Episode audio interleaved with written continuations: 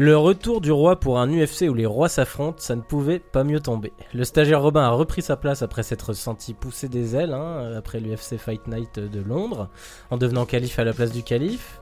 Votre vieux couple préféré, Étienne et Fred, qui n'en finiront pas de se chamailler et de s'écharper, est là, euh, comme est toujours, pour une belle preview. Et moi, je reprends mes droits d'animateur. Donc voilà, avec nous, on vous les présente plus, Étienne Darro, C'est moi, le bien nommé. Frédéric Jasseni Toujours chaud. et Robin Rigaud, notre Salut stagiaire. à tous. qui redevient stagiaire. Donc aujourd'hui, chers auditeurs, un format un peu particulier. On vous fait la preview détaillée de l'UFC 223. C'est la première fois qu'on vous fait un format uniquement preview, où d'habitude ça fait partie des news. Donc là, l'idée c'est d'avoir du débat, des pronostics, quelques anecdotes aussi à notre sauce autour de, de cette superbe carte euh, proposée par l'UFC et sauvée par Max Holloway. Euh, en deuxième partie d'émission, on vous parlera quand même de quelques grosses news du moment, notamment de la boxe et du statut des poids lourds après le combat d'Anthony Joshua, mais aussi d'un certain Floyd Mayweather, euh, au grand dam de, de notre ami Étienne Darro, qui nous a proposé la news mais qui était déçu d'en parler. C'est parti pour votre cinquième podcast Takedown.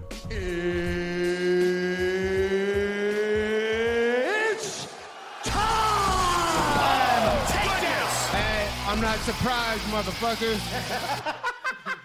Alors, on commence par cette preview de l'UFC 223. Alors, pour vous faire mariner un peu plus longtemps, on s'est dit que c'était encore mieux de faire monter la sauce et de commencer par les combats euh, entre guillemets un peu moins importants, l'undercard. On ira progressivement, donc vous étonnez pas, on finira cette preview par le combat entre Khabib et Max Holloway et toutes les news autour, euh, avec notamment euh, l'abandon, enfin le retrait de, de Tony Ferguson.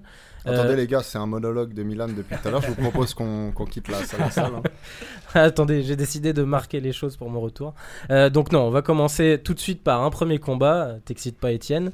Euh, un premier combat où, attention, le pr- principal défi, c'est Étienne qui nous l'avait dit en amont, c'était de prononcer le nom d'un des deux combattants.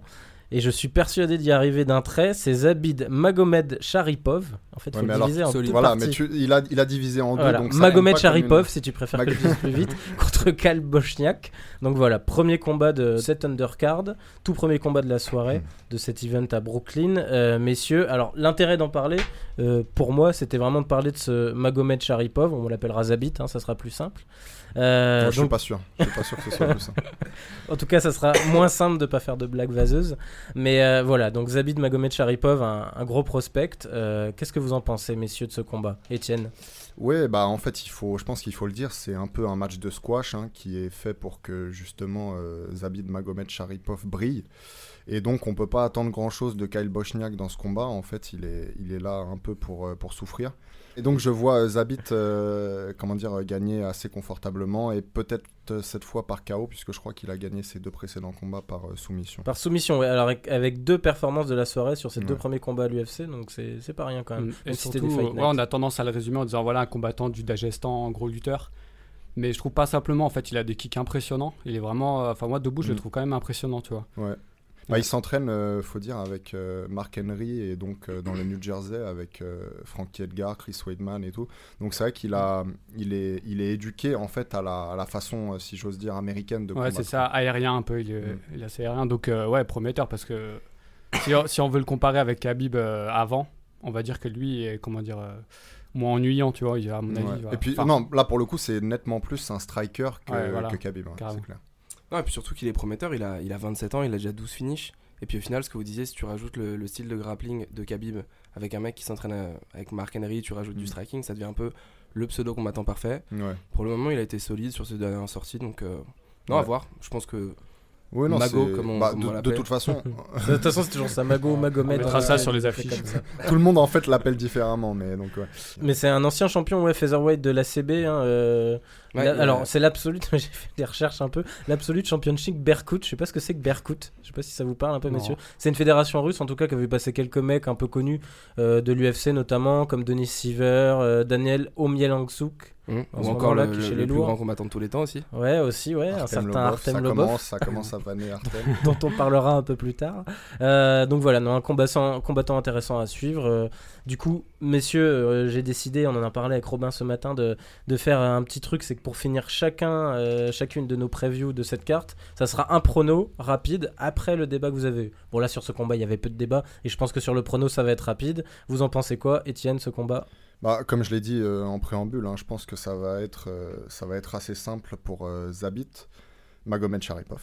et, euh, et que donc il va se débarrasser de Bochniak euh, dans le premier round et je pense par KO. Ouais, Mago, Mago par soumission. Ok. Go par KO. Ok.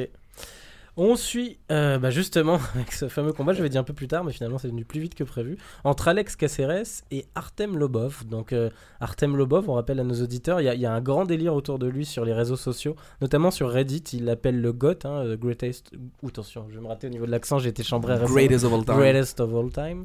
Euh, donc voilà, un combattant qui est quand même à 13 victoires, 14 défaites en carrière, qui, beaucoup le disent, est là en partie grâce à ses relations avec Conor McGregor. Euh, Il y en a beaucoup qui pensent aussi qu'il est sur cette carte uniquement pour ses relations avec McGregor parce qu'il va monter sur le ring. Vous en pensez quoi, messieurs, de ce combat? Bah, je pense que tu peux mettre KCRS avec aussi. On dirait que c'est un, deux... enfin, un combat de- d'invités en fait. Deux invités qui sont là. ouais, c'est passe-droit. 13 victoires, 11 défaites aussi. Franchement, hein. lui, je Mais supporte qui, pas qui, euh, en qui a, a- comment dire, a produit le passe droit pour Caceres?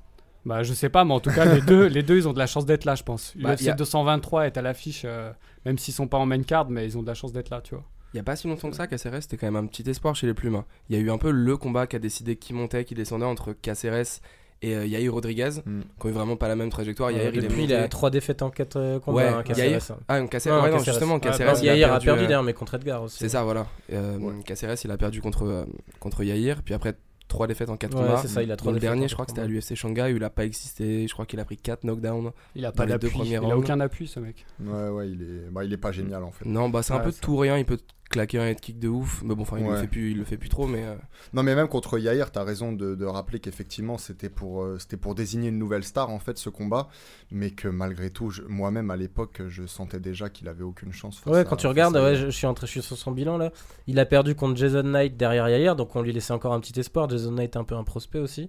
Mais ensuite, c'est victoire contre Rolando Di ou Dai, je sais pas comment on dit, et défaite contre Wang Guan. Donc euh, ouais, là, c'est Mais alors, un peu la descente. je voudrais revenir un peu sur Artem. Toi, tu dis que donc il est, il est là grâce à Connor. Euh, moi, je, je dis que peut-être qu'il est là grâce à Poutine, puisqu'il a entraîné euh, récemment les, les forces euh, de sécurité du Kremlin. Et que donc c'est peut-être lui qui donc euh, l'a invité euh, de façon perpétuelle à, à l'UFC. Mais je crois savoir que tu avais une anecdote à propos de lui justement. Ouais, alors non, c'est pas une anecdote. Il nous a euh, teasé toute la semaine avec ça, C'est ce que j'ai dit, ce c'est assez va- survendu. Je pense que vous allez être très déçus, messieurs. Non, mais l'anecdote, c'est que en faisant quelques recherches pour préparer du coup cette émission, je suis tombé sur la page Wikipédia de, de Artem, du coup, en regardant un peu son bilan récent. Page Wikipédia anglaise. Ça, c'est de hein. l'investigation, les gars. Attention, ça rigole pas hein, sur Wikipédia toujours. Non, n'empêche que les pages anglaises sont toujours bien actualisées. Ouais. Et justement, celle-là était tellement bien actualisée que. Alors attendez, je crois que je vais pouvoir vous le, recevoir, euh, vous le retrouver parce que je l'ai enregistré. Il y avait son dernier combat référencé qui était contre un certain Khabib Nurmagomedov à l'UFC 223 avec une date sérieuse marquée. Et il y avait marqué Performance of the Night, KO of the Night, Knockout of the Year et victoire du Greatest of All Time de euh, Artem Lobov contre Khabib Nurmagomedov en main ça event de l'UFC 223. En gros, les mecs avaient imaginé qu'il avait sauvé ils, l'event. ils avaient même mis un truc, la façon dont il le met KO, c'était un flying knee. Oui, voilà, high flying. Un truc comme spinning flying knee. Voilà, Spinning- c'est ça, c'était un spinning flying. Ah oui, ok, d'accord. oui, il avait, il Alors avait que tout mis. hier, il, il a croisé Khabib dans les couloirs, il s'est quand même pris une chiquette derrière la tête. Donc, euh, Exactement. Oui, ouais, petite anecdote. Ouais, il a la saisi la gorge apparemment. Ouais, alors après, les. C'est ouais, ce qu'ils traduisent, mais dans la vidéo on n'entend pas trop en fait. Ouais, non, il semblerait en fait que. Ouais. Bah, ce Bah, qui est sûr, c'est qu'il l'a pris derrière derrière, le coup. Ouais. Et après, peut-être qu'en le quittant, au moment où il l'a quitté, il lui a peut-être mis une, une légère euh, gifle, mais euh, c'est pas. Ouais, mini chiquette derrière la Ouais. tête. Comme, comme tu ton Un taquet, ouais, t'as raison, une Ah, chiquette, un taquet. Chez moi, on appelle Après, ça un c'est pas vraiment étonnant s'ils se détestent. Alors, Artem Lobov, je sais pas d'où il vient en Russie précisément, mais il faut savoir que le- les combattants du Dagestan, ouais, les- le peuple du Dagestan a toujours euh, dérangé Poutine, tu vois. Mm. Donc Poutine va, va pas, comment dire, euh, ouvrir l'accès à l'UFC parce qu'il y a Nurmagomedov, bien au contraire. Ah non, bien sûr que il non. a toujours essayé Mais- de les laisser à côté, donc je sais pas s'il y a un clash comme ça. T'appelles ça Lobov, le euh, Dagestan? Moi, j'ai Ouais, moi je dis ça Dagestan aussi, Dagestan. mais Non, ouais, Dagestan. je me suis posé la question tout à l'heure. En même temps, c'est vrai que GE, ça devrait faire jeu.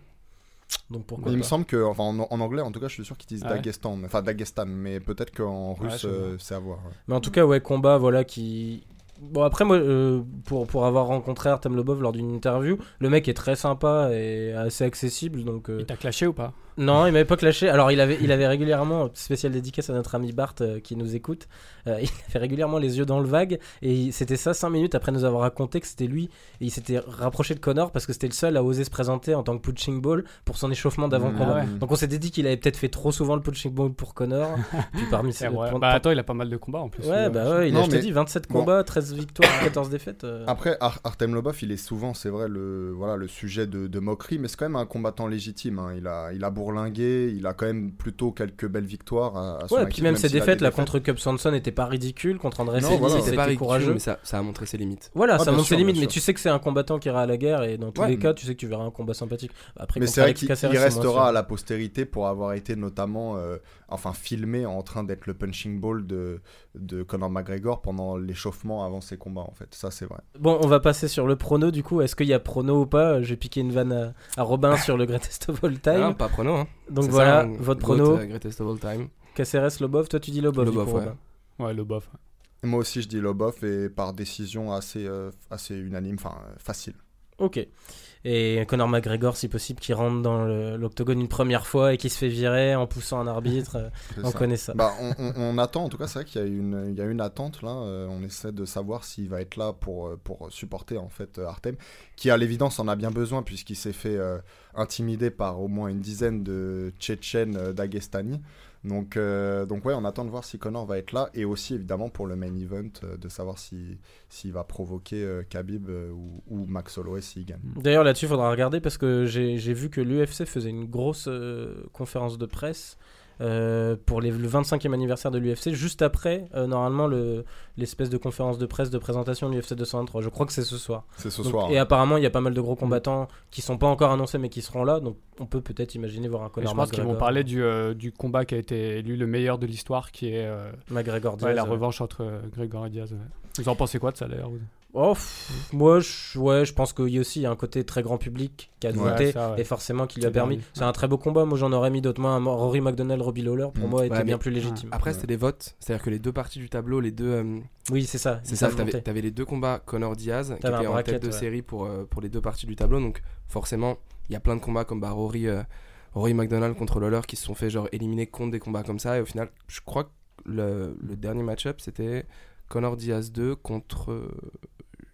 Je me demande en plus si c'est même pas Mais- euh, McDonald. De toute façon, aussi. tous les combats qui étaient à peu près annoncés, faut arrêter. Euh, non, moi je me rappelle de combats euh, qui avaient pour le coup beaucoup moins d'enjeux, comme par exemple Diego Sanchez contre Melendez, et Oh, qui oui. étaient, euh, tu vois, plus spectaculaires encore que des, que des McGregor. euh, Mais là, c'est l'enjeu pour l'histoire, je pense. Qui compte, Voilà, donc ouais, ça compte aussi Ouais. l'enjeu, mais c'est vrai qu'il y a des combats C'était qui. c'était que des combats très récents aussi. hein.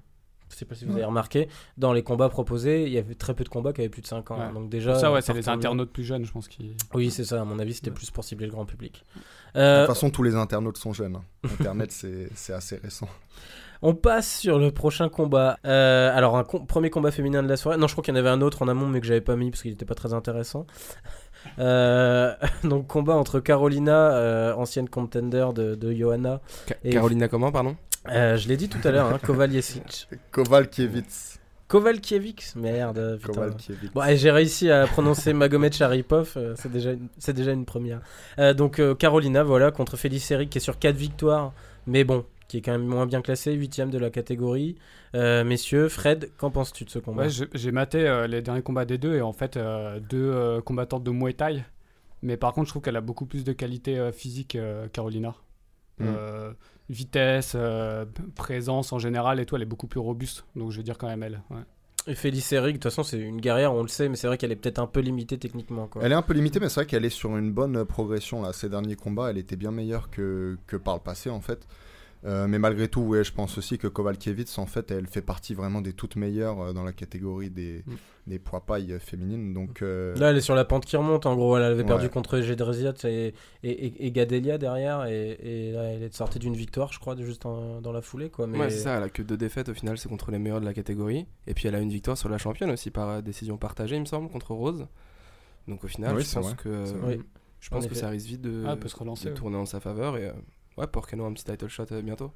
Ouais, bah de toute façon, en plus, le combat entre Johanna et Carolina avait été assez spectaculaire. hein. ouais, bah, Ouais, elle, ouais, elle- elle ouais. avait même failli la mettre KO il me Ouais, semble, elle dans avait le quatrième euh, round. ouais, Donc, exactement. euh, Donc ouais, ça peut être un truc qu'on qu'on voit à terme. Un petit prono pour finir euh, ce combat féminin, messieurs. Robin Euh, bon, je pense que ce sera du striking, donc euh, Carolina part euh, en finish sur un petit KO. Ok. Oula.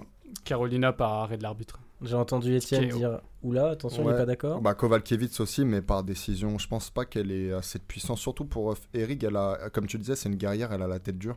Donc je pense qu'elle ira la Justement, elle va rentrer dans ses coups. Je la vois bien. On verra ça.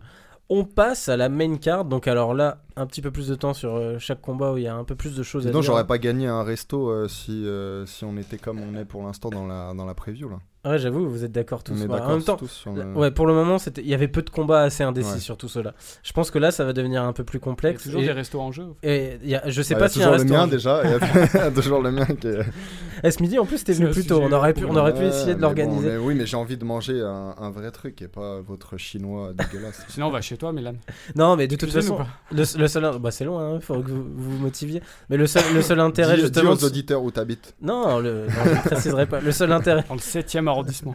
même pas vrai. Le seul intérêt de ce resto, de toute façon, c'est de faire un, un fil conducteur global à l'année en podcast. Et puis on verra peut-être si à la fin de l'année tu l'auras finalement ton resto. Ça sera le point, le point, qui tout chaque, double en fait. Voilà. qui tout double. le point chaque semaine. On passe à la main card. Donc messieurs, là, je, je m'attends à ce que vous vous mouilliez un peu plus, hein, parce que jusque là c'était très conventionnel. J'avais promis que vous vous écharperiez un petit peu. euh, c'est assez décevant. Assez décevant. J'espère que ça va venir. En commençant par cette main card, par le combat entre Al Yaquinta ou Yaquinta. Alors il y avait débat à la rédac avec Robin pour savoir comment on prononce. Yaquinta. Yaquinta. Yaquinta, ok, je valide. Euh, contre Paul Felder. Donc là, gros gros combat fan-friendly en perspective. Je pense que ça s'annonce très très sympathique. On va commencer par Robin, tiens. Ouais, non, non, ça s'annonce super sympa. Je pense que ça va se dérouler majoritairement en striking. Et je pense que ça va tomber. Yaquinta sur son palmarès, il a quand même pas mal de beaux noms. Il me semble que l'une de ses dernières défaites, c'est contre Barbosa. Sinon, il a Kevin Lee, il en a d'autres. Mm. Je... Ouais, et puis il est revenu avec un ouais, énorme il a, KO il a sur Sanchez. Surtout. il a, il a Ouais, c'est ça. aussi. Masvidal, c'est solide. Et puis même Sanchez, c'était destruction, quoi. Donc, euh, non, gros retour. Il a pas combattu pendant deux ans après un problème euh, de contrat, c'est ça avec Ouais, alors il y avait un petit Ouais, Il y a, y plein de problèmes. euh, Lui, euh, tu sais, il a mis des, des, des chambres d'hôtel en désordre. C'est le moins qu'on puisse dire même. Donc il était en bisbille un peu ouais, avec l'UFC. Mais apparemment, là, il est revenu. Il est dans de meilleures euh, dispositions. Euh, donc vas-y, je te laisse terminer. Bah, je- non, non, comme je disais, ça va, ça va se dérouler majoritairement en striking. Et moi, je vois bien euh, Yaquinta faire un truc, même un petit arrêt dans, le- dans le premier, dans le 2. On rappelle que Yaquinta, c'était un finaliste du TUF. hein, il avait perdu contre Michael Chiesa. Ouais, ouais. Du TUF, du TUF, de The Ultimate Fighter, monsieur. À chaque fois, Etienne C'est du turf. On dirait tu sais, du de- turf. au PMU. Tu sais. Ouais, tout de suite. Ne Euh, critique pas nos amis turfistes. euh, Euh, non. Quinta est agent immobilier. Je veux juste le préciser. Ouais, ouais, c'est vrai. Il a, Ah, je enfin, savais pas. Sérieux ouais, bah, Ouais, ouais. pendant qu'il était en bisbille, donc avec l'UFC, il était euh, officiellement agent immobilier. En plus, il se met, euh, tu sais, il se met un peu en scène avec son visage de combattant sur les. J'ai cliqué dessus sur son site. Hmm. C'est c'est assez marrant. Etienne, du coup, tu voulais dire quoi Ouais, sur ce non, combat ce qui, bah, ce qui est intéressant, c'est que. Enfin, ce qui est intéressant, quand on connaît un peu la, la sociologie un peu aux États-Unis, c'est que c'est un américano-italien, donc un italo-américain, plus, plus, plus précisément, contre donc un américain d'origine irlandaise, puisque Paul Felder lui-même se surnomme euh, le Irish Dragon. Euh, c'est le surnom qu'on imagine, il s'est donné à lui-même. Euh, Faut et, oser. et- et donc, euh, oui, c'était très intéressant. Les deux sont des punchers. Alors, il y en a un qui est plus, donc, encore une fois, Ayaquinta, c'est plus un lutteur-boxeur à la new-yorkaise, un peu comme on a connu avec Frankie Edgar, Chris Weidman, d'ailleurs, il s'entraîne avec eux. Et Paul Felder, c'est vraiment un, un spécialiste de Muay Thai. Lui, il a fait ses, ses armes avec euh, Cerrone, par exemple. Euh, maintenant, il s'entraîne avec Pettis, d'ailleurs, dans le, à, à Milwaukee. Euh, mais moi, par contre, je vais aller euh, dans, dans le sens inverse de Robin. Je pense que Paul Felder euh, est sur une meilleure euh, dynamique. Il est aussi maintenant, tu sais, un, un des, un des commentateurs en fait de l'UFC. Donc, il a, il a pris ses aises un peu. Il a l'air d'être. Il est sur une série de trois victoires par KO et assez Trois, dévastateur. trois très gros coups de coude. Ouais. euh, Trois KO dévastateurs. Donc euh, là, je le sens sur une bonne, euh, sur une bonne dynamique en fait. Donc, je vais dire Paul Felder. ouais. Ce qu'il faut préciser aussi, c'est que Felder, il combat énormément. Il combat trois fois par an. Alors déjà depuis qu'il est à l'UFC et même avant, depuis au moins 2013, il combat trois fois par an. Donc euh, ultra actif, euh, un peu à la Cerrone. Et euh, ouais, c'est un ancien du taekwondo. Et enfin moi, j'adore vraiment son style. Quoi. Il a un arsenal ultra Mm. complet. Il a mis, euh, il a mis trois, trois finishes au coup de coude. Donc quand il est en clinch, euh, lui, il se contente pas de, euh, de faire durer. Quoi. Quand il est en clinch, il sort un coup dirtement, il Mm. passe très bien. Il a des kicks impressionnants, des low kicks, il s'est contré. Enfin, moi, j'adore vraiment son style. Quoi. Ouais, tous ces coups ont une belle vélocité et tout ça. Ah ouais, c'est vraiment un bon combattant. ouais. Ouais. Ouais. Vraiment, avoir moi, c'est le combat qui m'intéresse le plus. hein. Exactement, j'allais dire, c'est, à mon avis, le, on peut Mhm. déjà, d'ores et déjà dire que ce sera sans doute le combat de la soirée. Mais je suis un peu dégoûté, je suis d'accord avec Etienne. Je dirais Felder par KO. Lobov Caceres, non, pour le combat de la soirée Ah, je croyais que tu allais dire Holloway, euh, Holloway euh, Nurmagomedov, mais là, il faudra qu'on y revienne euh, tout à l'heure. ouais. Ouais, là on sent un peu le combat aussi justement, comme tu disais Etienne, ils font monter Felder, il est présentateur. Mm. Là, clairement, euh, il bat Yaquinta, il passe dans le top 15, même dans le top 10 je pense, parce qu'il n'y est pas encore. hein. Donc, euh, donc c'est un peu le qui tout double. Ils se disent là c'est le premier vrai test, parce qu'il était sur une victoire contre Charles Oliveira, Stevie Ray, qui, qui sont des mecs solides mais qui sont pas encore des, des cadors de la catégorie. Là, un Yaquinta, c'est- le bon test intermédiaire je trouve, pour, pour justement Ouais, continuer son ascension. Oui, puis très tu, tu précis, sais, c'est euh. un, c'est un peu un gagnant-gagnant pour l'UFC en fait. Peu Mm. importe qui sortira vainqueur de ce, de ce combat-là. Exactement, Ils ont, soit il relance ils ont un bon client sur, euh, entre les bras. Quoi. Voilà, c'est ça. Et puis spectaculaire, forcément. Mm. Donc vous, vous annoncez carrément un combat de la soirée pour celui-là. Ouais. Ouais, carrément. Enfin, en tout cas, c'est dans l'intrigue, c'est ce qui m'intéresse le plus. Ouais. Ok. Ouais, et moi, du coup, enfin, l'intrigue, j'attends de- plus d'enjeux, mais en tout cas, euh, mais en tout cas, pour ce qui est de, de- de- ouais, purement du combat. potentiel spectaculaire, ouais, je suis d'accord avec toi. donc un petit prono, on a cru comprendre. Robin, toi, ça serait plutôt Ouais, Yaquinta euh, finish. ok. Et du coup, bah, je crois que ces deux messieurs sont d'accord pour une fois. Mm. Paul. Felder, tous les deux Ouais, Paul Felder. ouais. Ok, on verra lequel a eu raison. euh, et si Robin vous paye un McDo tous les deux. Ah, on passe je sur mange le... pas de McDo. Oh, tout de suite, écoute le puriste. On passe sur un, un très beau combat aussi en perspective, alors euh, peut-être un peu moins spectaculaire, entre Michael Chiesa et Anthony Pettis. Euh, donc là, on peut peut-être se dire, est-ce que c'est pas le combat de la dernière chance pour Anthony Pettis? Euh, c'est vrai qui Anthony Pettis que tu t'en souviens plus. Euh, non, c'est vrai que ouais, Pettis qui avait fait un, c'était un gros échec sa, sa descente euh, chez les chez les poids plumes, ancien champion poids léger, hein, on rappelle, qui était quand même une grosse grosse valeur. Pendant longtemps, on a cru que ça allait être la sensation des poids légers comme, comme Mm. Aldo, quoi, qu'il allait Ouais, durer ouais, avec c'est ça. et, et régner. Au final, ouais, ça, il s'est un peu perdu dans les limbes. Donc, euh, bah, combat pour euh, un peu qui tout double. hein, Michael Chiesa, qui est quand même un, un mec solide de la catégorie. Robin, t'en penses quoi de ce combat? Euh, sincèrement, je sais, je sais même plus trop quoi penser d'Anthony Pettis. Il a, il a montré un beau visage contre Eddie Alvarez dans le sens où il était genre. Bon, il s'est fait démonter, mais il était solide. Il a pas voulu abandonner tout de suite, ni rien. D'ailleurs, il, il abandonne vraiment parce qu'il en peut plus. Je crois que c'est une côte qu'il lâche ou quelque Non, chose comme ça. contre Poirier, ça. Ah, contre Ouais, Poirier, contre pardon, Poirier, ouais, ça. Et euh, non, je pense qu'il je pense qu'il est fini. hein. Sincèrement, Chiesa, lui. Chiesa m'avait déçu aussi euh, pour sa défaite au Contre premier round contre ouais.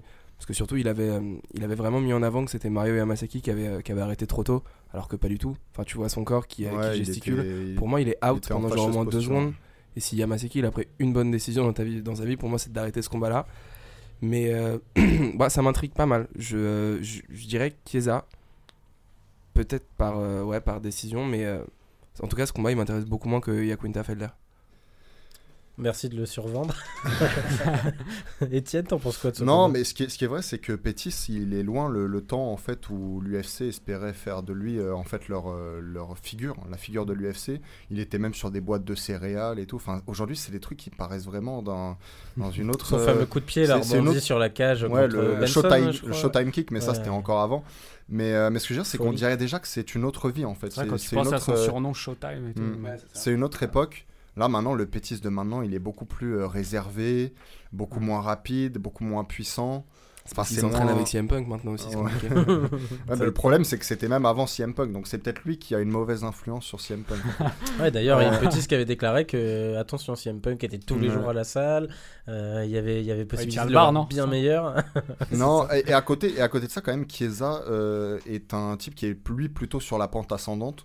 Il a une progression qui est toujours, euh, bon, elle n'est pas euh, foudroyante, hein, c'est pas un foudre de guerre, enfin pas encore en tout cas, mais euh, sa progression, elle est, elle est linéaire. Contre Kevin Lee, jusqu'à la, soumission, bah, c'était plutôt équilibré. Donc, donc voilà, je pense que on peut, enfin, je, je vais dire que Chiesa a plus de chances de gagner. Ouais, je le vois gagner. Fred, Ouais, ce le combat, il le t'intéresse combat, euh, ouais, il peut m'intéresser si ça va au sol parce que le Chiesa c'est un acharné au sol. Hmm. Pétis il défend plutôt bien, il est pas il est pas fini au sol quoi. Je le- Ouais. Avant c'était pas pour son sol que je l'aimais bien, mais en fait j'ai regardé sur les derniers, il est pas il est pas fini au sol. Non, il a toujours Même été quand très il a bon, abandonné, euh, franchement, il, est- il a toujours été fort. très bon sur son Ouais. dos. Et je vois quand même euh, Il prend Chiesa gagner. au euh, sol, non? Si je, Pardon si je me souviens bien, il prend le titre Ouais, au sol, je crois. exactement. Sur ouais. une, il, euh, sou- il soumet sur, euh, euh, Benson ouais. Anderson. Mais avant, sur, il avait euh, cette image triangle, de- combattant complet, tu vois. Qu'il a un peu moins maintenant, mais, euh, mais après, vu que Chiesa est quand même a- a- acharné, il attaque Mm. énormément, euh, je le, je le vois Alors, gagner. et il y a autre chose à propos de Mm. Chiesa, c'est qu'un peu comme Tony Ferguson ou même comme Khabib Nurmagomedov, c'est un mec qui cut à partir pratiquement de 200 pounds. Donc à peu près à 90 kilos. Euh, oui, on, on a, on a pas, il a pas l'air comme ça dirait avec, pas, ouais, sa- c'est avec sa- cool. mais c'est un peu comme Ferguson. hein. Ferguson C'est la barre de ça plus. qui cache. Et, et même maintenant, même maintenant, euh, Holloway, qui a donc lui aussi, euh, je sais pas, peut-être qu'il a, il allait faire un, un petit tour du côté du, du Mexique. Euh, Ça commence. et euh, non, mais ce que je veux dire, c'est que c'est des mecs qui cut donc de, de très, de très lourd. Et, euh, et donc ça peut avoir quand même un- une influence euh, le jour du combat, surtout si, comme tu dis, euh, on va au sol, etc. Ça Ouais. peut fatiguer euh, Pettis, qui lui, on le sait, euh, est toujours euh, pas trop loin de, de la catégorie des légers, quoi, de 155 pounds. Et puis Pétis, ouais, faut pas l'en- Enfin, quand je dis euh, dernière chance, faut pas l'enterrer trop vite non plus. Contre Poirier, c'était pas ridicule. Je veux dire, euh, euh, il, a, il, a, il était aussi sur une victoire juste avant qui était pas spectaculaire, mais euh, voilà, ça reste un mec très talentueux. Donc Mm. je pense qu'aussi c'est peut-être volontaire aussi de la part du UFC. Un match-up comme ça, il est intelligent parce que tu sais, oui ou non, si Pétis c'est fini. Euh, tu sais si Chiesa a le potentiel ou non, parce que finalement, depuis sa victoire au TUF, pardon, je ne dis pas le TUF cette fois, euh, il, a, il, il- il a du mal à On va gratter confirmer. des millionnaires après. voilà. mais, euh, mais, euh, mais voilà. Ils, Putain, t'es- connaissent t'es pas, sur, ils savent pas ce que c'est les millionnaires. c'est sur une série. euh, Étienne, il est en grande Aujourd'hui, forme aujourd'hui, je suis dans ma peut-être dans ma journée blague de merde du mois. Non, blague turfiste. Blague turfiste n'est pas forcément une blague de merde. Euh, donc, on va se euh, mettre euh, toute la communauté des turfistes euh, à dos. Ouais, je suis pas sûr que ce soit des fans de à dans l'ensemble. Euh, donc en tout cas, oui, non, un, un combat qui peut potentiellement quand même accoucher d'une belle guerre euh, et puis euh, qui peut être intéressant au sol. Un petit prono pour finir tout ça, messieurs. On commence par toi, Étienne. Donc on est toujours sur. Euh, Chiesa Pettis, Petit, ça va, merci Il dessus. et il était concentré sur le, le- la communauté turfiste. Euh, voilà, c'est ça. en- je cherchais ma prochaine blague. Euh, non, mais donc, euh, ouais, ouais, je pense que Chiesa euh, va, va l'emporter et je le vois. Non, j'allais dire par, par soumission, mais c'est vrai qu'il est, il est très bon sur son dos, euh, Pétis. Donc, euh, Chiesa par décision. Ok, euh, Fred. Moi, je dis Chiesa par euh, soumission, parce que c'est un acharné. J'aime les Ça sera acharnés. le terme, on va le retenir. Robin, pour conclure. Ouais, pareil, Chiesa par euh, soumission. Ok, tous les trois d'accord. Merci monsieur. Merci messieurs, même j'ai envie de dire. Euh, on passe au combat suivant. Alors euh, moi, personnellement, c'est peut-être le combat que j'attends avec le plus d'impatience, presque plus que Alia Quinta contre Paul Felder. C'est Renato Moicano contre Kelvin Qatar. Regardez-le, le hipster. là. Non, non, C'est le non. combat qu'il attend le plus. Non, non, ben, alors, j'explique pourquoi je l'attends avec impatience. Euh, à l'UFC Boston, Qa- Qatar combattait. Il était sur la main card parce qu'il vient de Boston. Et il avait combattu contre Shane Burgos. Et, et c'était vraiment un super combat. C'était probablement un des plus beaux combats de la soirée. Il avait signé un très, très, très gros KO après une belle guerre. Euh, donc euh, je m'étais dit, je Tu vois, il en rajoute pour nous narguer. Ouais, il ouais, il remis le couteau dans la plaie, on était Non, pas mais là. il a voulu dire hipster, donc j'en rajoute. non, mais euh, je m'étais dit qu'il était assez intéressant à suivre. Je, me suis intéressé de plus près après. Et Moicano, euh, regardez, je l'ai rematé euh, Ouais. ce matin, son combat contre Brian. Ortega. Il était Waouh, impressionnant. franchement, euh, incroyable. ouais. hein. Super combat. Donc, euh, Non, c'est vrai qu'ils ont l'air d'être un peu les intrus au milieu de cette main card, avec que des, des noms et des visages assez connus, voire très connus. Euh, mais c'est vrai que Moicano, par exemple, c'est un type qui est assez, euh, qui est assez intéressant. Ouais. Je l'ai pas encore vu trop de fois combattre, mais le peu que j'ai vu, c'était assez impressionnant. Et, euh, et je pense que, en fait, là encore une fois, c'est gagnant-gagnant pour l'UFC. Ils espèrent tirer quelqu'un de, ce match-up.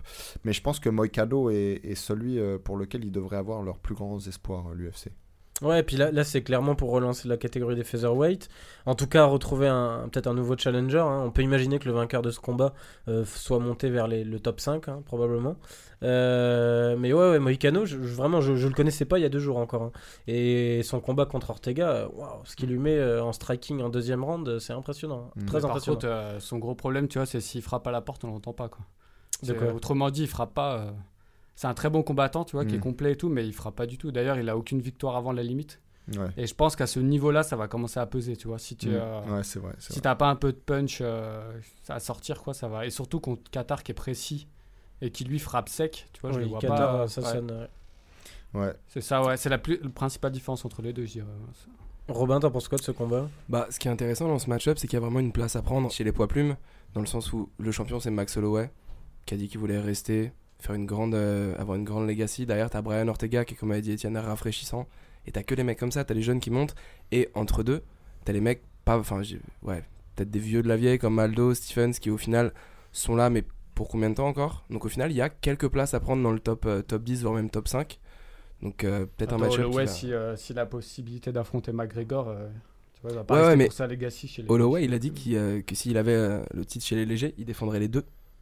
Et en, vrai, ça, ça collerait bien au personnage. Un mec qu'on, qu'on appelle 7 jours avant, on lui dit frérot, tu vas aller, euh, tu vas aller taper Khabib. Et Les gars, dit, on aucun spoil, problème. on spoil, on spoil le main event là. Vous allez rien avoir à dire tout à l'heure, attention. Attendez les gars, c'est pas Tony Ferguson. On avait dit qu'on disait rien, qu'on faisait monter la pression jusqu'au dernier moment pour la révélation. Euh, non, mais en tout cas, ouais, combat intéressant euh, avec deux, deux challengers potentiels de la catégorie. Et comme tu dis, euh, win-win pour l'UFC. Euh, Fred, un petit pronostic pour ce combat? Euh, moi, je dis euh, Qatar par KO. Robin Qatar. Calvin Qatar, décision. Ok. Moi je dis Moïcano euh, par décision. Hmm, intéressant. Donc voilà, euh, Renato Moicano, Kelvin Qatar, euh, un combat euh, de puristes et de hipsters euh, selon Étienne. Euh, on passe sur le co-main event de la soirée entre Rose Namajunas et Johanna Jedrzejak. Euh, la revanche, donc la revanche pour le titre des poids pailles, euh, combat que j'attends avec beaucoup d'impatience moi. On va commencer par toi Robin parce que là je te vois euh, surexcité. Mais t'arrêtes pas de commencer Ouais. par Robin en fait. Ouais, Ouais, mais y tu vois, tu vois, je respecte. Attends, attends, attends, il y a jalousie. Mais non, justement, commence par toi, euh, commence Étienne par Fred, commence par Fred. Ah, je croyais que j'avais commencé par Fred plus d'une fois. Non, mais c'est parce qu'il est pas venu depuis suffisamment longtemps. Ouais, faut voilà, on m'a on oublié, tu vois. Bon, En allez, plus, t'es on dans co- le, Le dans le noir. Il est dans, la, il est dans le, le fond de la salle. pour faire plaisir à tout le monde, on commence par Fred. Fred, en plus, c'est vrai que t'avais l'air de t'exciter aussi, mais tu le fais plus discrètement que Robin. Robin, il sautille dans tous les sens. euh, comme un jeune fou, un jeune fougueux. Donc, Fred, Ouais. que tu as nous dire sur cette revanche Moi, je dis que Johanna Gerdrezik ne va pas tomber deux fois dans le même panneau. Gerdrezik Ouais, Gerdrezik. Il a fait, Ça vous va pas, il a fait un Gerdrezik nouveau remix là. Ah, Il y a Gerdrezik. Young résister. euh. Ouais, c'est. En même ouais, temps, c'est pas la carte des passe. combattants les plus simples à prononcer. hein. Ouais. C'est vrai. Donc, oui, euh, Gerdrezik, vas-y. Ouais. Ouais, je dis en fait, elle va pas tomber deux fois dans le même panneau. En fait, elle, euh, voilà, maintenant elle est prévenue. Elle sait que, que ça peut tomber vite. Mm. Donc moi, je la vois se déplacer, se déplacer, travailler sur un ou deux coups et vraiment être euh, beaucoup plus prudente. Et euh, elle, est, elle a une vitesse qui est largement supérieure. Donc je la vois gagner au point, tout simplement. Une vitesse qui est largement supérieure. Ouais, elle va beaucoup plus T'es vite. sûr de ça? Ah ouais, carrément. J'en suis pas sûr du Oh. tout. Ouais, elle frappe plus, Namajunas, elle frappe. Mais par Non. contre, au niveau vitesse. On euh, verra ça, mais Ouais. parce qu'on n'a pas eu le temps de voir là, le premier combat, mais je- j'en suis pas sûr du tout. Qu'elle soit plus rapide. Bah, pff, Namajunas, après, elle avait beaucoup progressé aussi. Elle- moi, moi, elle m'avait surprise quand même euh, au niveau de cette rapidité contre, contre Johanna. Donc, il faudrait voir aussi comment elle a continué à progresser là-dessus. Elle est encore très jeune. C'est ça qui est peut-être plus indécis. Après, de base, à l'époque, j'aurais dit ça. Aujourd'hui, j'arrive pas à savoir où est-ce qu'elle s'arrêtera aussi, la Namajunas. Après, elle, elle enchaîne, hein, Johanna. Elle a une capacité à enchaîner qui est, qui est différente. hein, Enfin, en tout cas, son jeu est beaucoup plus dur à lire que, que Namajunas. C'est ce que je pense. Robin, t'en penses quoi, toi, de cette revanche? Bah j'en pense que depuis le début du podcast, on a dit quatre fois qu'il y avait un combat de la soirée, sans parler des deux derniers. Donc pour moi, en vrai, le combat de la soirée, c'est celui-là. Le, premier combat était ouf, ça a fait l'effet d'une bombe. C'était sur la carte de l'UFC 217, où il y a eu trois challengers qui ont pris la ceinture. C'était un truc de ouf. Que Johanna tombe dès le premier round, je m'y attendais pas du tout. Ouais. Et par contre, Moi, l'UFC 217, c'est pas ça mon combat préféré. On rappelle que c'était notre Ouais, surprise non, de l'année quand même. On Oui, c'est vrai que c'était notre surprise de surprise. l'année. Moi, mon combat préféré, c'était Georges Saint-Pierre contre Bisping. Oui, à moi l'UFC aussi. 217. Ouais, mais les trois, les trois derniers combats, ils étaient Non, mais je, je rigole, hein, je me fais l'avocat du Mais- diable. C'est vrai que c'était incroyable. Ouais, mais c'est la surprise qui est à. Enfin, Ouais, ouais, non, c'est vraiment c'est le côté surprise. Et du coup, justement, sans cette surprise-là, là, avec une Johanna préparée, qui sera peut-être pas trop confiante, tu penses pas que. Euh, non, moi je suis, je suis de l'avis de Fred, elle tombera pas deux fois. Et euh, par contre, là où je suis pas trop d'accord, pour moi, c'est Johanna qui est plus rapide. Et je pense que là, elle est préparée. Après, est-ce que l'excuse du mauvais wake-up du premier combat est vraie ou pas? On le saura jamais. Mais là, elle a l'air préparée. Attends, moi j'ai dit qu'elle était plus rapide, ouais. T'es d'accord ou... Que, attends, tu, tu disais que Rose était plus rapide, non? Non, non, Non. Ah, Non, ah non, ok, vrai. bah alors non, bah, je suis doublement d'accord. Pour moi, pour moi Johanna, elle est plus rapide. Et euh, sincèrement, Ouais, je pense on- qu'elle tombera pas. Et je pense même qu'elle va avoir le finish. Je, suis- rien, tu les vois, gars. va- je pense qu'elle va reprendre Il y a débat, il y a Il y débat. a des bas. Non, mais alors c'est intéressant. Si jamais, Rose prend, euh, garde le titre, moi ce que je vois instantanément, c'est le combat contre Andrade. Ça serait mortel, je pense. Un Rose, euh, Rose Namajunas contre euh, Jessica Andrade. Tu ça peut brûles les étapes. hein. Moi, je suis loin de penser à Andrade pour Ah ouais avant combat. Oui, non, mais pourquoi pas à la après coup, perdante. mais là. Tu penses au combat de la perdante. Ouais, ouais, non, mais, ouais. Écoute-le. mais ouais, non, Johanna, ouais. Etienne, Euh, tu. non, moi, moi ce, ce sur quoi je voudrais revenir et ce qui m'intéresse, c'est effectivement les problèmes de poids de, de j'allais dire de Namajunas, mais de Jedrzejak. Euh, donc on, Zik. on- ouais. Non, ce qui, ce qui est intéressant, c'est que euh, donc elle dit que là, pour le coup, euh, tout va mieux, euh, elle s'entraîne mieux, euh, elle mange mieux, etc. Mais elle a travaillé sans nutritionniste, euh, donc pour euh, pour ce camp-là, on sait qu'elle avait viré euh, ses précédents nutritionnistes qui. Euh, bah, en tout cas, avaient- dans le embedded, on le voit, on la voit parler à son. Et Alors, je sais voilà. pas dans quelle mesure c'est Et de la bah, et bah, communication. figure-toi qu'elle vient d'engager George Lockhart, dont, dont je vais reparler un peu après. Elle vient de l'engager, mais pour la dernière semaine. Et donc, elle lui parle au téléphone euh, pour essayer de. déjà, ça, ça me, ça me dit rien qui vaille. Euh, et en outre, j'aime le, le- le travail que je vois de, de la Mayonnaise en, en réflexe, en, tu vois, je la, je la voyais euh, euh, donc euh, Avec des son- balles de tennis. avec des balles de, de- de tennis, ouais. Enfin, il y, avait Dans, y a- son, dans son Colorado, euh, au fin fond du Ouais, Colorado. je- je- je voyais que ça- Avec Pat Berry. Ouais, avec pas de Barry, ouais, HD. Donc euh, non, non, tout ça, c'est, j'ai trouvé que c'était très intéressant. Euh, pour moi, Namayonas, elle est, euh, elle est vraiment en pleine, euh, en pleine ascension. En fait, je pense que, ouais, là vraiment, je suis surpris qu'il, qu'il voit Jedrzejczyk gagner. En fait, je pense que Namayonas va gagner et peut-être pas par KO dans le premier round, mais qu'elle va gagner assez confortablement. Je la vois bien KO dans les, dans les derniers rounds ou, ou décision unanime. Donc après, ce qui est intéressant à observer aussi, moi, ce qui m'intéressait pas mal dans cette revanche directe, c'était de voir le changement d'attitude ou pas de Johanna, qui avait quand même été imbuvable. hein. Beaucoup de Mm. monde était bien content de l'avoir tombé euh, avant Rose. Et puis c'était rafraîchissant de voir une nana comme Rose euh, avec sa célébration d'après-combat. Elle a elle a l'air d'être un peu redescendue de son piédestal, mais elle mise quand même Jedrzejczyk sur ce combat énormément. Elle a Ouais. dit, euh, elle a déclaré que c'était euh, le plus important et que c'était bien plus important que ses 14 ans de carrière précédents, quoi. Sachant que la nana sort quand même d'une carrière impressionnante. Donc là, c'est, elle se met la pression. Quand on est une championne comme elle, est-ce que c'est pas justement signe de euh, qui tout double, quoi, un peu à la, à la Luc Rockhold contre Bisping euh. Après, Bah, Rose, elle se met pas mal de pression aussi. Parce qu'elle était, elle était invitée euh, chez Joe Rogan juste après qu'elle ait gagné le titre. Et elle avait expliqué qu'avant la pesée, Johanna était venue la voir en lui disant genre deux phrases, mais qui n'avaient aucun sens. En mode Mhm. genre, est-ce que tu sais qu'il existe Est-ce que tu sais qu'il va arriver Un truc dans le genre. Et rien que ces deux phrases, Ça lui était fait cogiter. monté ouais. à la tête. Elle était obligée d'appeler ses entraîneurs, réunion dans une pièce fermée. en Sérieux mode- Ah ouais, elle était genre en. PLS total. Et au final, Johanna, elle a l'air de bien supporter la pression. Mais par contre, gros respect à Namajunas, c'est la seule meuf qui fait la même dead face que Stipe Miocic. Et ça, ça c'est Et elle ça récite les paroles du Seigneur, donc tu vois, Ouais. elle a un supplément d'âme. Mais- Mais, non, mais moi j'ai l'impression qu'elle est en que que Jedrzejczyk est en fin de cycle. Et là vraiment, on verra ça. euh, Qu'est-ce que donc- t'insinues hein, je- Ah non. non non mais elle est, elle est en, Oh là là là là elle est en, C'était la- peut-être la plus vasée jusque-là. hein. mais elle est- non mais elle est en fin de cycle et je pense que je pense que vous allez euh, vous apercevoir samedi donc qu'elle sera qu'elle sera nettement moins euh, rapide et, et nettement mo- nettement moins forte en fait que que Namajunas. Ouais, je pense que ça va être assez flagrant samedi. Moi, je dis respect, respect à Étienne d'avoir réussi à finir son laïus nickel euh, sur une vanne aussi graveleuse. Euh, non, mais, mais ouais, en tout cas, en revanche, moi j'ai j'ai aimé continuer à découvrir pas mal de choses sur Namajunas sur, qui vit au Colorado. Alors, on la voit se mettre dans une espèce Ouais, de c'est- bassine en C'est plein du air. storytelling, ça. C'est pas que. Non, Non, c'est pas que du ça colle storytelling. et vachement ça, à ça- la- ça aussi, tu vois, Milan, c'est très intéressant parce que euh, euh, elle fait les mêmes bains euh, donc glacés, mais elle l'a fait dans une baignoire, elle la remplit même pas à un quart. Alors que Namayunas, elle la remplit jusqu'au cou et elle se met dedans. Et Donc, t'as tu vois, on, voit, on surtout voit sur- qu'il y y y a- il y a- contrairement peut-être à ce que dirait non Romain, je, je sais plus ce que tu disais tout à l'heure, mais mais en gros, euh, je pense que Robin. elle a une force, euh, elle a une force mentale qu'on qu'on soupçonne pas vraiment et dont on va se rendre compte. Mais c'est euh, intéressant, ouais, d'ailleurs, dans l'Embedid, on voit Pat Berry qui dit euh, en soi, elle en a pas besoin de ce bain de glace. Ouais, Il bah, le dit. Il dit, mais c'est juste euh, se une nana mal, qui peut aller sans avoir besoin de Mm. faire un truc comme ça. Elle va finir Bon, sur la croix. euh. Ouais, non, mais, non, mais c'est intéressant euh, sur l'approche. Et tu vois- c'est vrai que tu vois que. Non, mais on veut lui donner, je pense qu'on veut lui donner cette image aussi, tu vois, de grosse détermination. euh, c'est le. Bah attends, tu- on peut tu te donner l'image que tu euh, veux. tu te mets dans le bain glacé ou tu t'y mets pas. hein, tu vois. Ouais. En je l'occurrence, suis pas fan du storytelling. Ouais, je suis pas sûr que ce soit ça qui détermine non plus euh, l'envie, la niaque d'y aller. hein.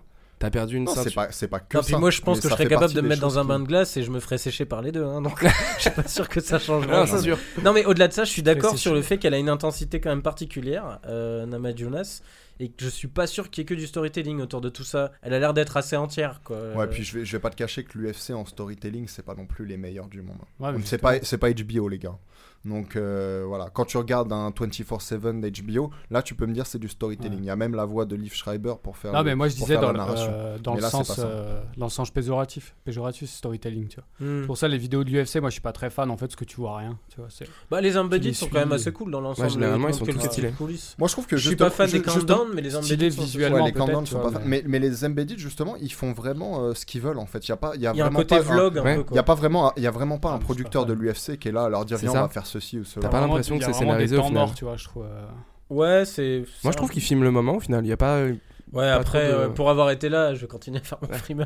Au moment où il y avait le mec d'un BD de l'UFC 220 qui filmait pour, euh, pour euh, Volkan Ozdemir, euh, c'est vrai qu'il y a quand même un côté. ouais, Au moment où il a appris qu'on euh, qu'on qu'on voulait aller.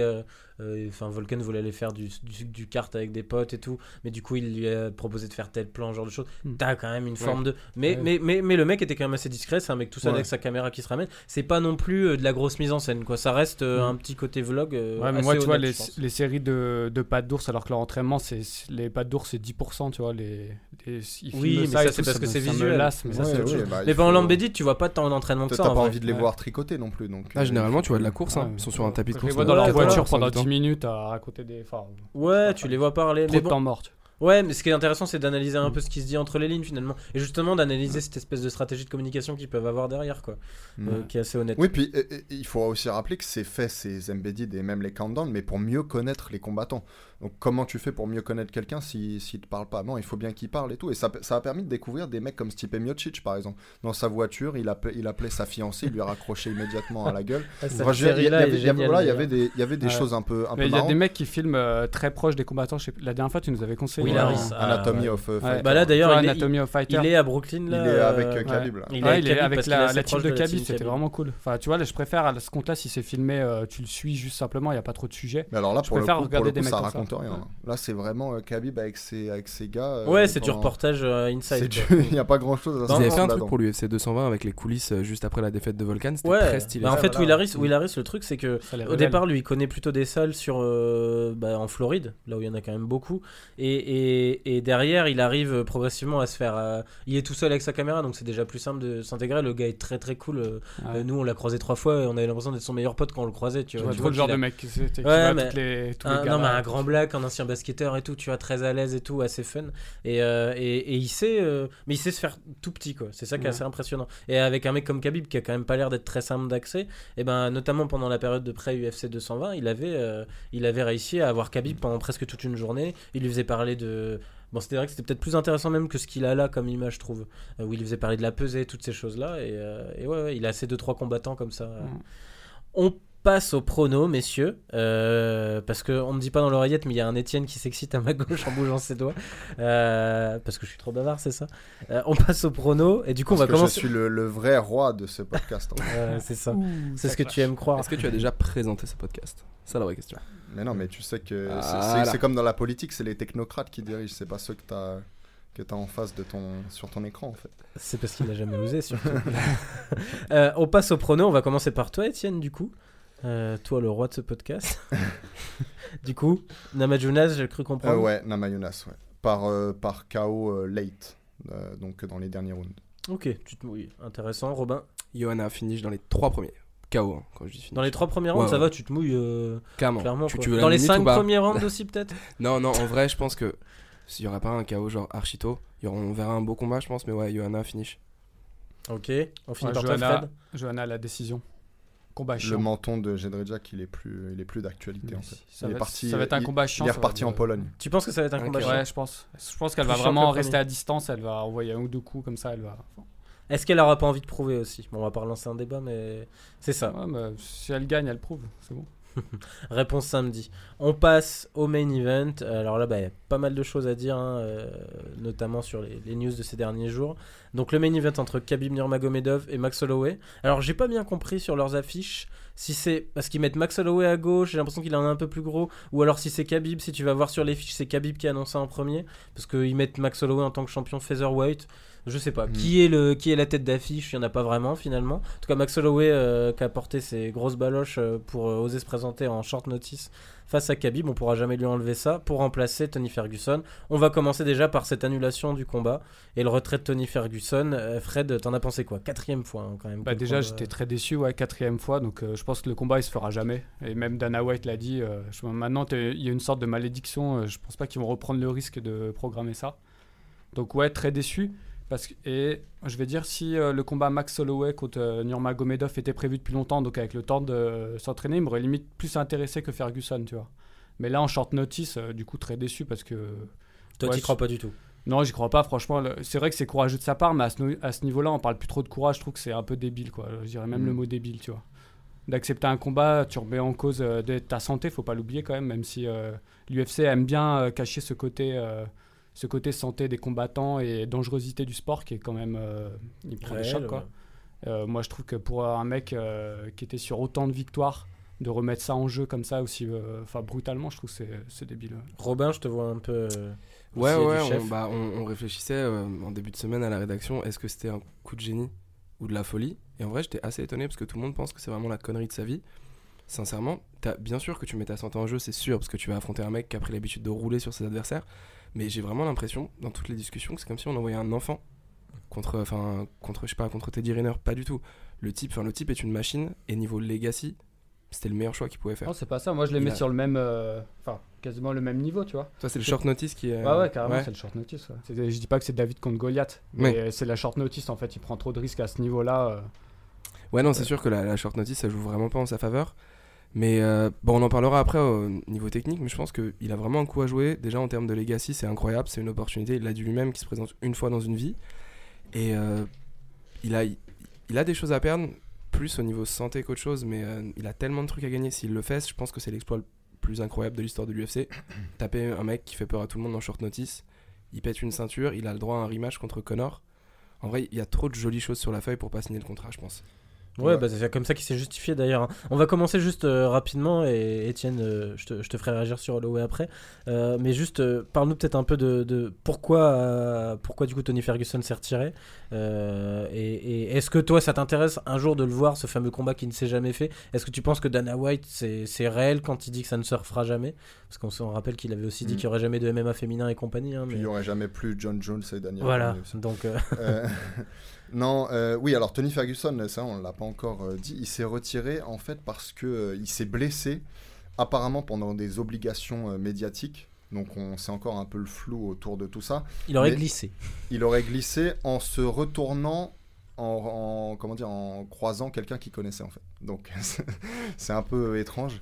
C'est le genou qui a Euh, lâché apparemment. C'est un peu étrange. Alors, de deux choses l'une. sportif de haut niveau, tu vois. De deux choses l'une, voilà, soit il est trop fragile et donc euh, tant mieux qu'il se soit retiré à temps, euh, soit euh, ses méthodes d'entraînement euh, qu'on sait, elles sont un peu extrêmes, euh, bah, peut-être qu'elles sont revenues en fait lui, lui tapoter le... dans le dos. Quoi, en fait. Bah, c'est ce que beaucoup ont dit, hein. tu, le vois, tu le vois à l'entraînement taper des barres de fer avec les tibias. C'est bien gentil si derrière oublie, tu me laisses on- au on oublie quoi. aussi que non seulement il tape des barres de fer avec les tibias, mais en plus il construit à chaque fois ses, ses salles d'entraînement. Il construit donc euh, les, Mhm. euh, enfin il construit tout quoi. Donc euh, ce que je veux dire c'est qu'il perd déjà la moitié de, de son temps à, à construire tout ça. Après il le détruit. Euh, est spécial. donc, euh, oui, c'est vrai que c'est un peu étrange. Mais je voulais embrayer quand même sur Holloway. Moi, il y a un truc qui me, qui me dérange encore plus, enfin qui m'inquiète encore plus que le short notice. C'est que si on... Donc Holloway est sur une série de 12 victoires. Mais si on regarde toutes ces, tous ses derniers adversaires, il n'y a que Ricardo Lamas qui soit un lutteur. Euh, donc voilà, ça, ça m'inquiète beaucoup parce que là, il s'attaque à sans doute le meilleur lutteur euh, de tout le MMA.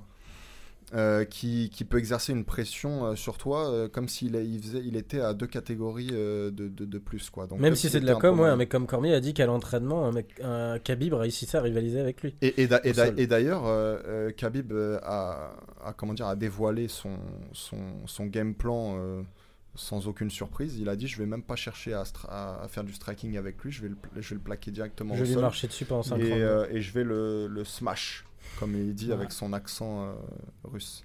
Donc, donc, Ouais. euh, donc je pense que pour, pour Holloway, ça, ça sent le roussi. Ça sent vraiment le Mhm. roussi. Et ce, qui, ce que je trouve terrible aussi, t'en parlais tout à l'heure de la santé, euh, moi j'en parlais un peu, plus, un peu plus tôt dans la semaine avec vous. La santé, c'est très important, mais la confiance en soi aussi, c'est on ne peut plus important, surtout pour lui qui a encore une, une, une ceinture à défendre en fait. Parce que pour moi, là, c'est sûr qu'il va se faire atomiser. Je vais même aller plus loin. Je pense qu'il va se faire nucléariser. C'est-à-dire qu'il va, il va, il va en fait, euh, Donc il va avoir des va rêves, disparaître. Euh, il va disparaître, mais il sera toujours le champion euh, des, donc des poids plumes. Mais champion pour combien de temps du coup Mm, Ouais, parce qu'il y en a vo- qui attendent derrière. hein. Bah, il y en a Il sera, pour- il sera plus le même homme. Je peux vous assurer qu'il sera plus le même homme après son. Non, t'es pas d'accord, Robin? Moi, je suis sûr qu'il sera plus le même homme. Déjà, T'as un certain Brian Ortega ouais, qui attend derrière, qui a même annoncé qu'il était Ouais. prêt à. Il avait signé les papiers d'ailleurs pour, euh, pour Dana Donc, euh, donc voilà, tout ça, ça, tout ça, ça m'inquiète beaucoup. Moi, si je devais faire une espèce de comparaison, là, j'ai l'impression qu'un, un- en fait, un, un mulot va se faire, euh, va se faire étrangler par un boa constrictor. Donc, euh, donc j'ai, j'ai très peur pour Holloway. ouais. Robin, du coup, tu continues. Bah, bah ouais, mais là on peut pas dire Défends ça. ton là, poulain, défends-le. Non, mais c'est pas ça. Mais tu, tu peux pas dire ça. C'est pas, c'est pas genre, c'est pas un enfant qu'on va tèche dans la, dans, dans la, dans l'arène des gladiateurs. C'est pas possible. Plus, plus, enfin, plus sérieusement, au niveau technique, je pense que la carte qu'il a jouée avant le match-up contre Barboza, tout le monde disait que bon, c'était bien sûr les kicks de Barboza qui allaient maintenir euh, Khabib à distance. On a vu que c'est compliqué parce que c'est un lutteur, il presse et il réduit vite la distance. Donc tout ce qui est head kick, middle kick, ça a été très vite compliqué pour Barboza. Sauf que là, il va rush un mec qui a une grosse allonge, qui est peut-être, qui a peut-être pas, pas, une le. grosse allonge. Holloway Il- n'a pas une grosse allonge. Là, il a des bras énormes quand même. Et en Non, vrai, je pense qu'il peut je t'assure qu'il est grand, mais il a une petite allonge. Tu- je t'assure, tu Tu vérifieras penses ça. qu'en, tu penses qu'en pressant Barboza, ce sera, enfin, en pressant Holloway, pardon, ce sera la même chose que Barboza, c'est-à-dire que Holloway Ce va se Il a moins d'allonge que Khabib, hein, qui- Holloway. Euh, Tu vois, ce qui est gênant, 69, ouais 70. Ce qui, ce qui est gênant, ce qui est gênant pour, euh, pour, euh, pour un Khabib, c'est un très bon boxeur en fait. Parce que on, on le sait, c'est très difficile d'approcher un très bon boxeur quand tu es un lutteur. Il, a- il avait eu beaucoup de mal avec Michael Johnson, qui est un bon boxeur. Euh, en outre du, du Muay Thai qu'il maîtrise. Euh, contre Conor McGregor, il aurait énormément de mal, en tout cas jusqu'à ce qu'il arrive à l'attraper. Contre un mec qui est comme Holloway, qui, n'est, qui déjà il est pas surpuissant euh, avec les bras. Non, non, non, non, bien Et, sûr. et- et- et en outre, euh, il est peut-être même plus efficace. Non, il a une bonne boxe, mais je veux dire, il, il est efficace autant avec ses, avec ses, ses bras qu'avec ses jambes, quoi, finalement. Donc là, je le vois pas être un, être un problème majeur pour euh, Nurmagomedov. Évidemment, c'est un combattant de- de- d'un, d'un calibre, euh, tu vois, évident. Donc euh, il, va, pas- il va le prendre au sérieux. Mais je pense qu'il va pas avoir de mal à casser la distance et qu'il va le plaquer au sol. Et, et- et Holloway ne se relèvera plus jamais. Et juste Ouais. avant, là, je voyais des, des stats sur euh, Khabib, en fait. Et apparemment, enfin, moi, c'est pas, un- c'est pas un paramètre que je connaissais, mais apparemment, il a une bonne défense. Il prend, il prend assez peu de coups euh, au visage Mm. parce qu'il bouge la tête, euh, etc. Donc, il a un très faible pourcentage de coups euh, puissants absorbés. Bah, c'est surtout qu'il plus, projette donc- très vite au sol. Quoi. ouais, Donc, voilà, donc tu t'as pas trop le temps. Et vu, alors tu vois, contre un McGregor, ce serait beaucoup plus dur parce qu'il peut travailler en contre, il peut se Mm. décaler très vite et toucher avec un coup, faire mal. Très explosif. Holloway, c'est- pas son cas, quoi. Il, non, c'est beaucoup moins explosif. Puis Holloway, c'est vrai qu'Holloway, il sèche rarement quelqu'un au premier round. C'est plutôt Ouais. sur justement. Ouais, ouais, C'est l'accumulation, c'est un volume puncher, final, comme c'est on ça. Hein. Ouais, alors là, on parle de. C'est un très bon gestionnaire de, de timing dans un combat, enfin de, de, de, de, de- de mise en pression. Au fur et à mesure de son Mm. combat, il sait gérer la distance, il sait prendre son temps. Ouais, il Contre construit, un hein, Khabib, ça. euh, Ouais. Je pense quand même qu'il a une petite carte à jouer. C'est-à-dire que je pense que ce sera plus difficile pour Khabib de presser euh, Holloway que de presser Barboza. Après, je, je dis pas pour moi que Khabib va le prendre, mais je vois pas cette démolition. Je pense que les premiers rounds, Holloway arrivera à rester quand même un peu debout. Bon, bien sûr, il sera amené au sol, mais ce sera pas la même démolition. C'est-à-dire comme Barboza, quoi. Il l'a amené au sol à la première minute, puis après on l'a pas vu sur ses yep. Je pense quand même qu'il va lui poser plus de problèmes. Et bien sûr, il sera trop juste parce que l'aspect short notice, ça va peser énormément dans la balance. Mais je pense qu'il va bien se défendre et qu'il y aura pas toute cette perte de confiance s'il veut redescendre en plume après. Ça, après, ouais, ça, on peut pas. Mais ça, on verra, bien sûr. Mais euh, Alors, il peut y avoir quand même un, un certain égaliseur. On ne sait pas encore euh, si le Khabib va avoir du mal à faire le poids ou, ou pas. On sait qu'il Mm. a, il a eu du mal par le passé. On en parlait même dans la précédente émission avec Robin. Euh, donc ça aussi, ça peut être un égaliseur. Si le jour de la pesée, euh, il a l'air d'un, d'un, d'un cadavre, en fait, alors là, peut-être que les chances d'Holloway remontent, tu vois. Et puis du coup, bah, il y a une stat que- qui est beaucoup sortie, hein, qui- qu'il fallait donner quand même, depuis que le combat est annoncé, c'est que Holloway, sur ses, euh, je pense que c'est 6 ou 7 derniers combats, il est à 30 tentatives de takedown, 30 euh, tentatives de takedown défendues. Contre lui, hein, je veux dire.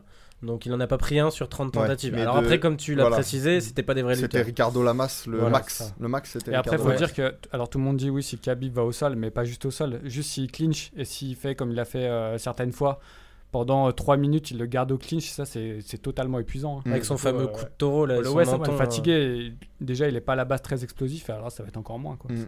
Alors, une anecdote amusante, je sais pas si on va conclure par ça, mais une anecdote amusante, c'est que les deux ont engagé en fait, un- donc du coup ça devait être Ferguson, mais les deux ont le même nutritionniste, donc encore une fois George Lockhart, euh, pour donc les aider à, à faire le, le poids. Euh, et donc ouais, c'est amusant puisque euh, bon, on sait que George Lockhart il travaille avec beaucoup de, de gens en fait, c'est pas lui qui est derrière tous les combattants. Mais donc les, les deux euh, Ouais, c'est vont bizarre, avoir le- les, Le les même avec Ferguson ou Khabib? Non, euh, Holloway et euh, Khabib. Ils ont le même nutritionniste pour les aider à descendre. euh. Mais- Et d'a- Et d'ailleurs, ce, qui est- ce qui est intéressant aussi, c'est que Holloway euh, a d'abord euh, voulu faire le combat à 170 pounds, donc en welter. C'est pour vous dire le poids qu'a pris ces Ah dernières années euh, Holloway. D'ailleurs, si vous le regardez bien, par rapport à quand il était plus jeune, bah, il a la tête euh, qui a Ah doublé ouais. de volume. en fait. Mm. Lockhart, il a dit à ESPN que c'était l'un des pires Mm. weight cuts qu'il allait devoir Ouais. faire avec euh, Ouais. Holloway. Ouais. Sérieux Ouais, ouais, il a Ah, dit Ah, en mais gros, moi, genre. justement, euh, je pensais qu'une de ses chances c'était que Bah, hors voilà. saison il était en poids. euh, Mais non, mais avant, non. il avait déjà dit que s'il y avait 2-3 petites euh, règles qui changeaient par rapport au weight cut, que pour lui c'était plus possible de faire le, Ouais. le weight cut pour aller en plume. Ah ouais. Et Bah, il ouais, dit non, ça depuis peu de temps. Il dit ça depuis peu de temps, mais oui, maintenant, il, même il dit qu'il s'apprête à monter dans la catégorie des légers. Ça va être chaud. Euh, donc ouais, pour finir là-dessus, bon, moi, moi en tout cas, je tempérerais les choses en disant que malgré peut-être un massacre en règle, je vois pas comment Holloway aurait pu refuser quelque chose avec la mentalité de combattant qu'il a en fait. Bah, Khabib a dit qu'il aurait, il aurait refusé ce Ouais, mais justement, mais pour moi, Khabib n'a pas du tout la même mentalité de combattant qu'un mec comme Holloway. Euh, Holloway, il a toujours été sur ce créneau de euh, moi les combats, euh, si tu veux être pound for pound, c'est toujours si le mec va pas te dire qu'on lui proposerait un Miocic, il accepterait. Non mais j'exagère, hein, je caricature. Mais ce que je veux dire, c'est que dans cette logique-là, euh, je suis prêt à assumer ma legacy en featherweight, même si j'ai de plus en plus de mal à faire le poids. Euh, de toute façon, je deviendrai champion en poids léger. Je suis prêt à péter McGregor en poids léger. Et, et un Khabib, il me fait pas peur. Bon, bah, le mec, euh, on le voit sur les réactions des réseaux sociaux. Tous les combattants lui, lui, lui, lui vouent respect et, et, et vénération. Je dirais pas jusque-là, mais depuis qu'il a accepté ce combat-là. Donc finalement, bon, bah, peut-être que ça vaut le coup de se faire rosser pendant 3 rounds, sachant que Ouais. lui, je pense qu'il ne croit pas qu'il se fera rosser pendant 3 rounds. Pour, euh, en plus, j'imagine que le chèque derrière a quand même dû être intéressant. 5 rounds en plus. Oui, oui, mais bon, parce que j'imagine que Khabib, à un moment, en aura marre, Ah un ouais. peu comme Michael John contre Michael Johnson et lui mettra une Kimura. Moi, je sens plus un truc comme ça. Mais, euh, mais, mais du coup, je peux comprendre qu'il y ait eu euh, une petite acceptation de ce combat. Toi, de accepté quoi. Bah, dans la situation de Holloway, euh, en ayant toujours eu l'habitude de porter mes grosses baloches, je le répète, euh, je trouve que ça colle au personnage et, Ouais. et je vois pas en quoi ça pourrait écorner son image et sa confiance en lui. J'ai Mais- pas l'impression que c'est un mec qui doutera de lui, même s'il s'est fait rosser. Mais rendez-vous euh, donc après le combat contre Ortega pour voir euh, s'il avait raison de penser Ah, comme mais ça. ça après, c'est un autre débat. Si Ah ouais, Ortega là, est capable de le encore battre. plus loin. Voilà, exactement. Ouais, non, mais parce, que, justement- parce que Ortega, il arrivera à les dents, euh, les dents qui rayent le parquet, tandis que Holloway, lui, il devra euh, les ramasser par terre. Ouais, donc, mais- euh, donc, euh, donc j'ai hâte de voir. mais ce dans que la ça va possibilité donner, hein. où. Mais regarde, mais imaginons Holloway euh, s'en sortir honorablement. Ce que j'appelle honorablement. Moi, je le vois vraiment pas gagner. Mais s'en sortir honor- honorablement en perdant avec les honneurs, en se faisant un peu rosser au sol, mais en se défendant plutôt bien, en étant courageux, sans prendre. Ah oui, si ça se de passe bien pour lui, bien sûr. Ah, le mec, Si il va être sur une confiance. lui, Il aura une défaite qui lui apportera finalement une confiance hors Ouais, mais pour contre, la suite. contre Nurmagomedov, tu sais que ça peut jamais se passer, se passer bien en fait, parce que si tu perds, ça veut dire que tu as été au sol pendant les trois quarts du combat et que ça s'est forcément Et pas très t'es bien fait passé rosser, non plus. ouais. ouais. C'est pas comme euh, si t'étais contre un Frankie Edgar. Tu peux bien te débrouiller contre Frankie Edgar et, et repartir sur un autre combat. D'ailleurs, lui-même, c'est ce qu'il fait. Mais, euh, mais, contre, mais contre Nurmagomedov, ça se passe pas comme ça. Euh, moi, je vois la scène, ça va se finir en grand and pound euh, Ouais. Euh, avant, le, Mm. avant le quatrième round. Euh, Moi j'ai rematé ses Avant combats, ces deux derniers ouais. combats à Khabib, c'est vrai que le- c'est le grand impact qui fait mal, c'est t'entends les, les, l'écho ouais. des coups, la, la- la résonance. Et t'entends, et t'entends ses commentaires au coin adverse pour lui dire d'arrêter le combat. Exactement. Ce qui est gênant quand même. Ouais, assez. Quand un mec a la- le coffre qui, ce qui me fait même peur en tant que fan de Conor McGregor d'ailleurs. Ouais. Mais, euh, mais voilà, en tout cas, on verra. Moi, je dis quand même respect à Max Holloway, hein, ça Oui, on bien l'enlèvera pas. Euh, et, et un petit prono pour finir tout ça, messieurs. Euh, du coup, on va voir. Je vais commencer euh, volontairement par Robin. Est-ce que tu maintiens. euh, Alors, je sais pas si Euh, ton prono c'était déjà ça. En non, tout non, cas, t'as défendu Max. Mon prono, c'était pas Max Holloway, mais vous faites tellement chier que j'ai envie de le dire. Vas-y. Mais non, non, non. Khabib. Khabib, mais par contre, pas. euh, Je pense que le meilleur Ah là là, scénario pour Holloway serait pas, une petite. euh, m- meilleur scénario pour Holloway, c'est de perdre par soumission en se défendant bien. Mais euh, je pense que ça va aller à la décision et que ce sera Khabib, mais pas, pas la démolie Sao. La décision, ça veut dire que pendant 5 rounds, il aura survécu. au- Ouais, ouais, ouais, mais il va, il va nous impressionner, le petit, euh, le petit fraté. Ah. Fred Moi, je l'ai dit tout à l'heure, ouais, avant, le, avant le quatrième round, euh, victoire de Khabib par euh, Grand and Pound. Donc, euh, arrêt de l'arbitre. quel, quel round à peu près? troisième, allez, on va dire. Ok, Étienne, tu conclus tout ça Moi, je veux chance. dire euh, Tony Ferguson par coup dans le. dans- Par chute ouais. dans un studio. Ouais, voilà, Ah par là là, chute il de- arrête pas le comique. Ouais, ouais, on va se reconvertir, on va faire un nouveau podcast, Ouais. Les Rois de l'humour, présidé ça. par Étienne Daron. Fighter, Fighter and the Kid avec Brendan Schaub et Brian ça. Connell. Non, euh, non, évidemment, enfin, comme je l'ai dit depuis tout à l'heure, on peut s'en douter un peu. Euh, euh, Nurmagomedov est par euh, avant la limite, donc je pense dans le troisième ou quatrième round. On passe sur les news. Euh, on va commencer par quelques rapides news de MMA euh, pour euh, enchaîner sur de la, de boxe où il y a beaucoup plus de choses à dire. En commençant par le, retour à la compétition plus que rapide de Frankie Edgar après le très gros KO qu'il a reçu contre Bayern Ortega. Est-ce que c'est pas un peu tôt? Qu'est-ce que vous en pensez, messieurs? On va commencer par toi, Étienne. Bah, je pense que c'est une mauvaise idée. En fait, il avait subi un, un chaos assez, euh, assez important et il revient beaucoup trop tôt. Il revient, je crois, quelques jours seulement après la suspension médicale.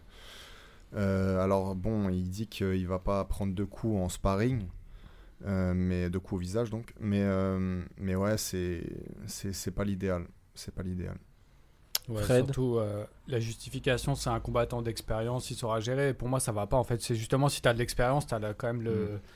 La sagesse de dire euh, il faut attendre un petit peu. Quoi. Je comprends Ouais. pas. Là, il recombat deux jours après la fin de sa suspension médicale. Ouais. Qui, Mm. bon, pour le coup, était pas lourde en plus, parce que d'habitude, c'est quand même plus lourd que ça pour ce genre de gros KO, Mm. euh, ce qui était assez surprenant. Et là, le mec recombat deux jours après. hein. Et Ouais. donc, c'est que sa famille a validé la chose. Il y a lui, des fédés euh, euh, en boxe, c'est c'est 3 ou 4 mois d'arrêt quand tu Mm. prends un KO. hein. automatique. Après, ouais. ils sont pas là pour vérifier ce que le gars fait à l'entraînement, mais en tout cas, ouais, à la compétition, Ouais, euh, c'est pas tu, sérieux. il devrait pas revenir aussitôt, surtout à ce stade de sa carrière. C'est pas comme s'il avait 20 ans, il a plus de 35 ans, euh, je- je- il a une famille. Je vois pas trop le- l'intérêt Mhm. de faire euh, ça. Donc, on rappelle Frankie Edgar qui est booké, Robin. Contre Cub Swanson le 21. Exactement. Donc, Et- ça et- promet et une belle plus- guerre en plus. Ouais, Ouais, non, le- le en combat plus, pas le dernier des punchers, euh, Cub Mhm. Swanson. Donc, euh, Mais euh, ouais, non, non, il était suspendu jusqu'au 18, il revient le 21. Il avait interdiction de sparring jusqu'au 3 avril. Et euh, il a repris les sparring, ça a fait un petit scandale, mais bon, il a précisé qu'il n'y avait aucun coup à la tête. Mais bon, il n'y a personne dans le camp pour vérifier. Et euh, ouais, non, je suis d'accord avec vous, hein, c'est grosse je connais pas moi. trop sa vie perso, il a besoin d'argent ou Ça- je, je non, sais je pas pense qu'il veut, tu sais, il veut remonter sur le cheval aussitôt qu'il est, qu'il est tombé de, de- donc Mhm. de ce, che- Par ce orgueil, cheval. peut-être. Ouais, tu- ouais, pour se dire, euh, euh, je peux À pas la rester Michael sur une défaite, quoi. Non, mais ce qui est le meilleur moyen finalement euh, de prendre. euh, Enfin, Exactement, Frankie. Edgar, on rappelle que c'était le premier KO de sa carrière hein, contre Brian Ortega. Ouais, mais t'as as raison de rappeler que le dernier qui a fait ça, euh, ça lui a pas réussi. ouais. C'était un vétéran déjà en plus. C'était deux semaines après, euh, après GSP. qu'il Et Bisping était un mec qui avait déjà pris Ouais, beaucoup de gros KO. Un gars comme Frankie Edgar, on sait que prendre deux KO en peu de temps. Euh, je dis pas qu'il va Mm. prendre un KO hein, contre Cub Swanson, mais prendre deux KO en peu de temps pour la Bah, legacy entre guillemets dont, auquel Pour les le Américains tiennent tant. Et, pour le, et pour le cerveau encore pire. Euh, donc voilà, donc on est tous d'accord, on on n'ira pas plus loin sur cette news, sur le fait que c'est une très mauvaise idée, on va suivre ça avec intérêt, mais j'espère pas pour Frankie Edgar que ça sera encore un sale KO. Bah, Euh, moi, en vrai, si, puisque j'aime Ah ouais bien Cub Swanson. Enfin, j'espère pas un sale KO, mais je veux dire, Cub Swanson, c'est vraiment un des combattants qui m'a amené même au MMA. Donc, euh, j'espère qu'il va gagner en tout cas. Non, mais ouais, c'est justement pour le sale KO. Je précisais, peu importe qui gagne, euh, voir Frankie Edgar prendre deux gros KO en moins de 3 mois, Ouais, ça non, m'embêterait. ça ferait bizarre. on est d'accord. Euh, on passe sur euh, Floyd Mayweather, euh, qui aurait apparemment commencé à s'entraîner avec Tyron Woodley. On précise que Floyd Mayweather s'est donné 9, je crois, en pied. Alors attends, c'était rigolo de le voir dire en pied, j'ai 9. Donc déjà en pied, ça veut dire quoi? C'est tu- Floyd, que fais-tu? Tu donnes des coups de pied euh, Tes sacs? Euh Il a dit 7 sur 10 en lutte. Il a dit si je me chauffe un peu, je peux monter à 9. Oh, attention, Ouais. ça rigole pas. hein. Donc voilà, donc euh, Mais pour qui il dit ça fun, Franchement, il s'adresse à qui C'était à TMZ. Mais attends, à après, TMZ, après, il faut ouais. rappeler quand même sur une note un peu plus sérieuse que Conor McGregor avait dit que son clinch était vraiment euh, puissant Ah pendant ouais. leur combat. Donc, euh, Bah, Je l'avais potentiellement. dit aussi dans la vidéo qu'on avait fait. Non? Je croyais que c'était toi le comique de la bande. Étienne. euh, Il vient nous mettre du sérieux. Non mais, mais, mais- non, mais, mais donc, euh, bah, tu vois, il faut se diversifier un peu. Il a, pourri, il a pourri énormément de combats, May- Mayweather, avec son clinch. hein, Mm. donc, euh, non, mais ce que je veux dire, c'est qu'en lutte, il a l'air d'avoir euh, des, des, des prédispositions, si j'ose dire. Après, Les prédispositions. C'est génial d'avoir choisi euh, Tyrone Woodley, comme le plus détesté du sport, qui est champion et tout. C'est... Ouais, je, je suis pas sûr que ce soit Ouais, Mayweather qui j'ai l'impression que c'est euh, Woodley vois. qui a- Je pense que c'est Woodley Ouais, peut-être, mais s'il est avec lui, le- c'est qu'il a aussi choisi, tu vois. Ah non, mais, part, mais qui t'a dit que c'était ça- vrai Ah, Milan bah, a, a même dit que c'était supposé. En Bah, fait. toi, Pour l'instant, en- personne, personne. Non, mais il a n'a- pas démenti, je crois. Ouais, Non, il a pas moi- démenti parce que ça aide chacun en fait. Chacun Ouais, non, mais euh, élève son profil. Ouais, mais dans justement, justement, C'est tu vois, la, dans la mesure où, où tu te dis euh, Mayweather est sérieux quant à son passage au MMA, imaginons ça. Euh, je veux dire officialise ou pas, mais, mais du coup c'est bizarre de pas confirmer qu'il y a déjà proche de Woodley ou pas, je trouve. Donc à mon avis, j'imagine qu'ils sont en contact. Je pense pas qu'ils l'entraînent, Ouais. mais j'imagine qu'il y a quand même un truc. Peut-être que Woodley a euh, pris l'initiative lui-même, hein, mais euh, Euh, Woodley il s'entraîne aussi dans le Missouri, hein. donc ça fait une traite quand même pour Mayweather qui s'entraîne depuis toujours, enfin depuis, depuis très longtemps en tout cas à Las Vegas. Woodley il lui a passé un appel Ouais. Skype, il a chouigné un peu là, et puis. et Ils puis sont voilà, peut-être un Burger King de temps en temps. Vous y croyez Ah sincèrement à son arrivée Ah moi j'y crois pas, non. Ouais, non, Ouais voilà, alors tout, ouais, non. la, la question qu'on doit se poser effectivement c'est euh, un faux ou un tox en fait. Ah, faux ou un 3000. tox, attention. il faudrait un jingle, le ou un tox. contre McGregor s'est fait, je pense. euh, moi, j'y crois. Ah tu crois Ah ouais Ouais, ouais, ça peut En MMA Ah ouais, Parce que- je pense qu'il peut nous surprendre. hein. Il y avait une autre théorie qui Je disait dis que pas qu'il va être, euh, qu'il va, qu'il va- qu'il va être qu'il va bon. être ouais. bon en MMA, mais, euh, mais c'est possible que ça se fasse. Moi j'y j'y crois pas, mais par contre pourquoi il fait ça? J'ai du mal Bah, à comprendre réellement pourquoi. Il y, a, mais... il y a une théorie qui disait qu'en gros, il refaisait parler de lui pour un retour, mais pas en MMA, en boxe pour un dernier combat. Ouais, mais contre qui Golovkin. Je, je sais pas du tout. en vrai, j'en ai aucune idée, mais il y a plus de chances pour moi maintenant qu'il fasse un retour en boxe qu'en MMA. Ah ouais. Ouais, Bah, mais, mais, mais s'il euh. revient en boxe, c'est pour euh, combattre contre quelqu'un qui va lui apporter de l'argent. en Ouais. fait. Et là, il y a Qui serait plus vendeur en boxe. CM Punk en boxe. ouais. Je- ouais. je- Voilà. sais avec pas. CM Punk, c'est la deuxième fois que vous le citez. Non, en vrai, est-ce que, est-ce que, ouais, non, mais justement, on avait, on avait déjà parlé à l'époque, on va le relancer, mais est-ce que Mayweather aurait pas intérêt de s'amuser à faire une espèce de freak show contre un mec comme CM Punk, Ouais, qui finalement ferait vendre. euh, Bon, après, là, c'est comme s'il créait une seconde WWE, mais pourquoi pas après tout. En MMA, CM Punk. Moi, moi, je pense que l'UFC, ils ont assez appuyé sur la touche divertissement pour un bon petit moment. Ouais. Et tu crois que l'UFC diront non à un Ah pay-per-view non, non, non, comme non, ça non, l'UFC, non, non, l'UFC, ils, diront amen, bien sûr. Non, mais après, comme le- l'UFC veut se développer dans la boxe, on sait pas, hein, peut-être qu'un deal avec Mayweather euh, pour un combat de boxe dans un octogone, tu vois, je sais pas. Ouais, non, ça, honnêtement, ça, ça, ça, ça nuirait au produit en fait. Ça serait bizarre. ça nuirait ouais, à ce que ouf. tu veux vendre. Si, je tu, tout est si tu commences à en fait. Non, à- mais c'est vrai que si tu commences à éterrer en fait le, le sport MMA, et ben après tu, tu Ouais, vas en tu un freak show, Punk, euh, tu vas en euh, faire un freak l'UFC, show géant. Oui, mais t'as pas, t'as, t'as pas, t'as pas altéré les règles en faisant venir euh, CM Punk en fait. Ouais. La logique, la logique est. oui, la logique, mais pas les règles. Ouais. Tu vois, si tu commences Ouais, à et faire des encore, règles, si tu réfléchis que la logique a toujours été assez Ouais. économique. Moi, je trouve que sur le recrutement du UFC, il y a, de très, il y a, il y a une grosse partie business. Hein. S'ils Bien prennent euh, plein de mecs de la fédé de lutte américaine, il y a une raison, quoi. C'est pas, tu vois. Ah non, mais ça, ça par contre, c'est. Enfin, j'ai- oui, mais qui ont fait des combats en MMA, quoi. Il Ouais, y a ouais. personne qui vient. Ouais, c'est des euh, combattants de MMA, mais apparemment, il y, a, il y a des mecs de l'UFC qui vont aux compétitions pour, euh, Ouais, ouais, pour sans regarder doute. des mecs. En hein, tout cas, pour, les, ouais. pour leur proposer, ouais. Mais Bellator, par contre, font ça. Ils signent des mecs euh, qui euh, sont champions universitaires de lutte. Donc voilà, un combat Floyd Mayweather, euh, un entraînement avec Tyrone Blade, tout ça reste hypothétique. on, on finit sur de la boxe anglaise, alors pas mal de choses à dire. Euh, on va commencer par la situation des, des- des poids lourds euh, après la victoire d'Anthony Joshua contre Joseph Parker ce week-end. Euh, donc voilà, euh, Robin brandit le point euh, parce que c'est son chouchou, hein, euh, le, le beau Anthony Joshua. Voilà, t'as euh, tout dit, t'as tout dit avec l'expression. Mais on euh, va- on va mais rester non, voilà, une victoire où d'ailleurs euh, on, on était, on a, on a débattu un peu là-dessus avec Robin et je pense que vous allez en débattre aussi. Donc je vais déjà vous lancer plus sur le débrief du combat rapide, hein, vu que c'était quand même il y a quelques jours déjà. Euh, Robin, toi, t'as trouvé que sa performance était, euh, était très agréable à voir. Non, pas forcément agréable à voir, mais ça Parce que moi, je me prouve suis sévèrement ça- emmerdé. Ça prouve que ça va rester un champion pendant des années, mais qu'il n'y a pas un mec qui va, qui va le chercher. Et pas votre déhonté, machin. chose. non, non, non. En vrai, il a fait un bon taf, Parker. Par contre, mention honorable pour Parker, qui je trouve a été, a été bon. Après, peut-être le petit bémol, quand tu sais que t'es derrière à la scorecard, peut-être aller chercher quelque chose, mais contre Joshua qui tient bien le centre du ring et qui a manqué pas grand-chose de lancer son bras arrière et son uppercut, c'est compliqué.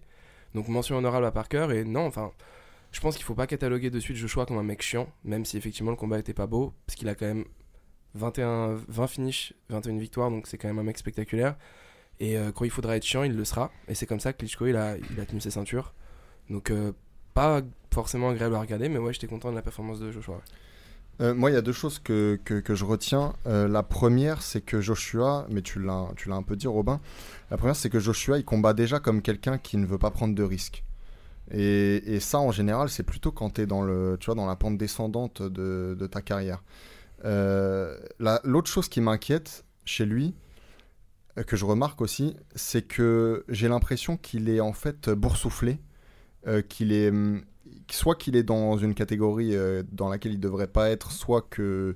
euh, Enfin, je sais pas, mais de, de- de toute évidence, quand je regarde son, son visage et notamment sa mâchoire. Super méga lourd, sa- ça sa mâcho- non, justement, l'inverse. Sa mâchoire par rapport à son cou, je vois quelqu'un, en fait, ça peut paraître de la broscience, hein, comme on dit en anglais, mais je vois quelqu'un, en fait, qui euh, n'a pas forcément la capacité à encaisser les, les gros coups au visage. Et en plus, euh, le- comment dire, la réalité me, me le prouve, puisque donc, euh, face, à, face à, à Parker, il a été inquiété, face à. Face à, Inquiété, ça. un, un petit peu, un petit peu inquiété, un, tout- un tout petit peu. Mhm. Euh, face à Klitschko, il a été euh, à deux doigts de, de, la, de la correctionnelle, comme on dit. Euh, Mais qui est pas inquiété chez les lourds bah, Klitschko, il n'a pas été inquiété pendant euh, 11 ans, Ouais. précisément. C'était un peu une période noire aussi de, de la Ça, catégorie. c'est ce qu'on dit, mais c'est pour dévaloriser en fait le. Non, le je dis pas ça en dévalorisant, de- Moi, je pense juste que Klitschko. Enfin. on- Moi, je pense qu'un. Alors, je vais te- puisque tu disais, il, serait- il, il- il dominerait la catégorie pendant des années. Je vais te dire deux personnes qui peuvent le battre, trois avec Wilder, mais dans les bonnes circonstances, si les étoiles s'alignent. Euh, un jeune Klitschko, un plus jeune Klitschko, bon, donc ça ne sera pas le cas, mais un plus jeune Klitschko l'aurait étalé. Un, Ty- Fury. un Tyson Fury au sommet de sa forme le danse autour de lui pendant 35 minutes. Euh, et donc un Deontay Wilder euh, peut le- l'étaler vraiment, euh, vraiment euh, de façon incroyable euh, dans les premiers rounds. Pour le jeune Klitschko, je suis d'accord. Mais euh, Tyson Fury, pas du tout. Tyson Fury, t'es pas d'accord Mais t'avais vu le combat Non, entre là- Klitschko et Ouais, ouais, Fury ouais, ouais, Vous faites il était- revenir les morts là. était, euh, je pensais que vous allez prendre des Bah boxeurs. Fury il revient, hein. Fury il revient. Ouais, Ouais, Ouais, c'est- il maigrit, revient il de maigrit très loin. hein. Ouais, il de maigrit, il commence à maigrir de ouf Ouais. sur les, sur les De débriefs. tu ouf, vois, il c'est un bien grand mot, Non, non, il mais est encore il bien part de loin. hein. Il part, il part Ouais. vraiment de loin. Euh, Si c'est pas le Je Fury. crois qu'il part de 180 kilos, hein. il l'avait dit. hein. Ouais. Ouais, en Ouais, tout ouais. cas, c'est possible qu'il soit pas loin. Bah, le mec fait 2m6, Ouais. 2m4 Ouais, de ouais. base. Mais on se rappelle quand il prenait des coups euh, à Nice avec. Enfin, quand il prenait des coups. Quand il buvait des coups à Nice avec les supporters anglais. Il était vraiment là dans le, dans, le creux de la vague en fait. Donc si c'est cette version-là qui revient, euh, c'est sûr que ça va pas aller très loin. Mais si c'est la version qui combattait contre Klitsch- Klitschko qui était assez motivé, et on sait que pourtant Fury c'est un type qui a du mal à se motiver pour la boxe, je pense qu'il il est imbattable, en Mais- tout cas actuellement. Fred, t'en penses quoi? Toi, notre coach Ouais. de boxe, hein, on le rappelle. hein, euh, Ouais, mais en fait, je suis partagé sur euh, Joshua. Parce qu'en fait il, fait, il fait le taf, tu vois, il gagne ses combats, il fait ce qu'il faut. Ce qu'il le fait, il le fait très bien. Mais je trouve qu'il a une boxe trop scolaire, tu vois, il prend pas de risques. Il est, euh, alors il est, il est mobile, il est flexible du buste et tout, mais il se déplace très peu. Donc moi, les poids lourds qui se déplacent Mhm. très peu et qui, tu vois, qui prennent pas de risques. Alors il a, tu vois, il a juste un petit truc euh, fun, c'est son uppercut euh, du bras arrière Ouais. qui sort. Alors, et en plus, ça se voit quand il veut le placer, Voilà. ça se voit vraiment. Et moi, les C'est boxeurs, un peu vois- intempestif, il le place Ouais. de façon un peu intempestive. c'est ça, ouais. Quand je vois ce que les, ce que les boxeurs préparent et tout, j'aime pas trop. Et en plus, contre Klitschko, je pense que Klitschko, il était euh, tu vois, en fin de carrière, il le Mm. savait. Et il s'est dit, voilà, je vais prendre des risques pour une fois, je vais offrir un combat euh, fun où je m'ouvre un petit peu plus. Et je pense que c'est pour ça que le combat était bien. Du coup, Joshua était obligé de s'ouvrir. Mais c'est pas tous les boxeurs qui, comme Klitschko qui vont Mm. être capables de le faire. C'est vrai. Donc je pense que là, euh, ça nous annonce un René euh, très chiant. Et en plus, quand tu dis les 20 victoires par KO, regarde qui l'a battu. Ouais. Quoi. Enfin, Ouais, moi, je connais les- les trois quarts, je les connais pas. hein, Même, je suis gentil. Bien. Tu vois. Ouais, bah ils ont pas de page Ouais. Wikipédia, c'est des chauffeurs de, Voilà. bah, de taxi londoniens pour le coup. Euh, alors, moi, tu alors, vois, le- ça, je je suis pas, je suis pas d'accord pour tous. Je, je suis d'accord pas- pour les pas pour premiers, tous, mais ça, c'est la classique. Mais à partir de Dylan White, peut-être t'enlèves Charles Martins. parce des que derniers ça- aussi. Ouais, mais c'est l'un des derniers, mais Dylan White, c'était solide. Le mec progresse à vue d'œil, parce que je crois que c'est dans le 2 ou dans il le a 3. souffert contre- contre Dillian. Il a Ouais. souffert parce que justement, ouais. c'est peut-être là où il a voulu mettre trop de folie. Il y avait eu pas mal de trash talk avant, du coup, il a voulu bombarder. Mais Et il a souffert contre un Dillian White qui était lui aussi en pente ascendante début de Ouais, carrière mais- et qui est pas un mec qui avait pris. Ouais, c'est pas un foudre de guerre, C'est euh, plus White. cool à hein. regarder, mais il a pris des risques. Hmm. Là, il en prend moins, sera moins cool à regarder. Mais justement, est-ce qu'il est pas, il est pas sur une pente où il va en prendre de moins en moins? Ça dégage un De peu risque, ça. On l'avait vu contre c'est Carlos ça. Takam, on l'avait vu. Ouais. Ouais, mais au final, il domine le combat et. euh, Enfin. Ah, il domine. euh, Ah mais voilà, après, mais du euh, coup après c'est deux visions différentes. Joshua va probablement régner un certain temps, encore que s'il rencontre un certain Deontay Wilder, Ouais. c'est pas sûr. Euh, mais mais mais est-ce que du coup on va pas se souvenir comme un champion un peu ennuyeux?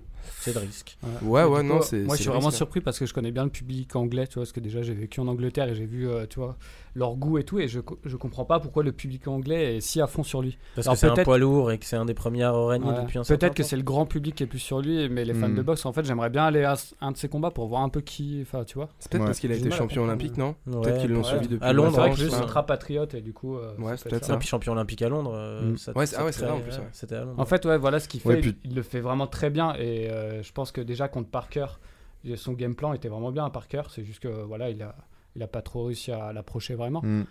Mais j'aimerais bien le voir contre un boxeur qui rentre euh, par l'intérieur, quoi. Bah, tu, tu vas l'avoir. Ou comme. Povetkin. Ouais, je tu pense vois. qu'on l'a là. Il va rentrer par tous les côtés.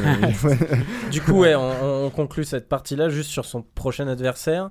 Euh, Il y a plusieurs possibilités. Wilder, Povetkin qui a foutu un sale KO à David Price, Mm. c'était assez Mm. impressionnant. Je trouve que l'arbitre euh, s'est peut-être un peu raté sur ce coup-là. Euh, en n'arrêtant pas le combat au premier coup, on voit déjà que David Price est plus là. Mais euh, Tyson Fury qui pourrait revenir éventuellement. Dillian White, je pense que c'est pas pour tout de suite. Il y en a, on parle même de Jarrell Miller ou Brian Jennings qui seraient deux possibilités pour qu'ils combattent aux États-Unis. Donc là, la question aussi, euh, Étienne, je vais commencer par toi. Eddie Hearn a dit Nous, on veut combattre en Angleterre contre Wilder parce que c'est plus vendeur chez nous en Angleterre. Après, Wilder apparemment vend plus aux États-Unis que, que Anthony Joshua Ouais, en Angleterre. J'ai vu bah, des chiffres. C'est possible puisque déjà, euh, c'est pas, enfin tu vois, c'est pas les heures idéales, les heures auxquelles combat euh, Joshua. Non, pour puis ce les que je veux dire, c'est que Wilder sur le sol américain apparemment ferait du jusqu'à un million de pay-per-view, Ouais. alors que Joshua n'a jamais dépassé les 500-600 000 en Angleterre. Donc, euh, Ah, ok. Voilà. Euh, Je parle sur leur sol à eux. Et là, là, tu me demandes euh, que- quel, quel combat Quel- on voudrait Quel voir. combat euh, tu voudrais voir et ah quel bah, combat va euh, se faire, selon toi? Ah, bah, C'est pas la même chose. Bah, selon Eddie Hearn, euh, je pense qu'on est, on est assez proche de, de- du combat qu'on attend tous plus ou moins contre Wilder. Donc, euh, donc c'est le combat que, que j'attends. Et d'ailleurs, je- je- j'en profite pour louer le travail de Eddie Hearn. Je trouve que c'est le meilleur promoteur, euh, non seulement de boxe, mais en fait dans tous les sports de combat euh, actuellement. Je trouve que non seulement il, il a les bons discours, mais il fait les bonnes actions aussi, puisqu'on a souvent les combats grâce à lui qu'on qu'on veut en fait. Donc bravo. Robin? Ouais, au, au niveau des match-up, moi j'en ai trois. Bon, bien sûr, euh, Joshua Wilder. Et j'ai- j'aimerais beaucoup voir euh, Dylan White contre Povetkin et Louis Ortiz contre Joseph Parker. Je pense Ok, que- ouais, toi tu nous fais un... Ah Et puis ouais. les trois dans la même soirée, c'est ça Un Ouais, tournoi ouais. et ils s'affrontent ensuite. Si possible, sur la même main card, effectivement. et on, va, euh, on va t'acheter Fight Night. hein, tu, vas, tu vas créer les personnages. Vous savez que Vous en parliez la dernière fois. Johan Duopas, euh, donc le poids lourd français, va affronter euh, Miller aux États-Unis. Ouais, j'ai Euh, vu. pour avoir, ouais. Immortel. Dans, Ouais. dans combien de temps Et d'ailleurs, euh, Justement, c'est pour ça qu'on parlait de Jarrell Miller, un possible un futur adversaire. Ouais. Non, en fait, j'ai vu que selon les rumeurs, en fait, ce qu'il disait, c'est que si Joshua avec Eddie Hearn décidait de combattre aux États-Unis, il pourrait faire un premier combat avant celui Ouais, contre ouais. Wilder contre un ricain comme Miller Ouais, ou, c'est ce qu'ils veulent ou faire. mais- Jennings mais- pour le faire un peu connaître. Mais j'ai l'impression Ouais. que l'attente, elle est déjà suffisante. Là. Tu sais, ils essaient à chaque risqué, fois en quoi, fait, de risqué. construire à chaque fois le, le combat encore plus, encore plus. Sûr. Mais j'ai l'impression que tout le monde est. est Ouais, là, fin faut le faire maintenant. Ouais, c'est maintenant, je pense. Euh, je voudrais juste euh, quand même conclure sur cette soirée de boxe. Parce qu'il y avait des choses. Tu l'as dit, il y avait le combat de Povetkin qui était un- assez intéressant. Povetkin, il me fait penser à un Vor Vezakone, tu sais, la, de la mafia russe.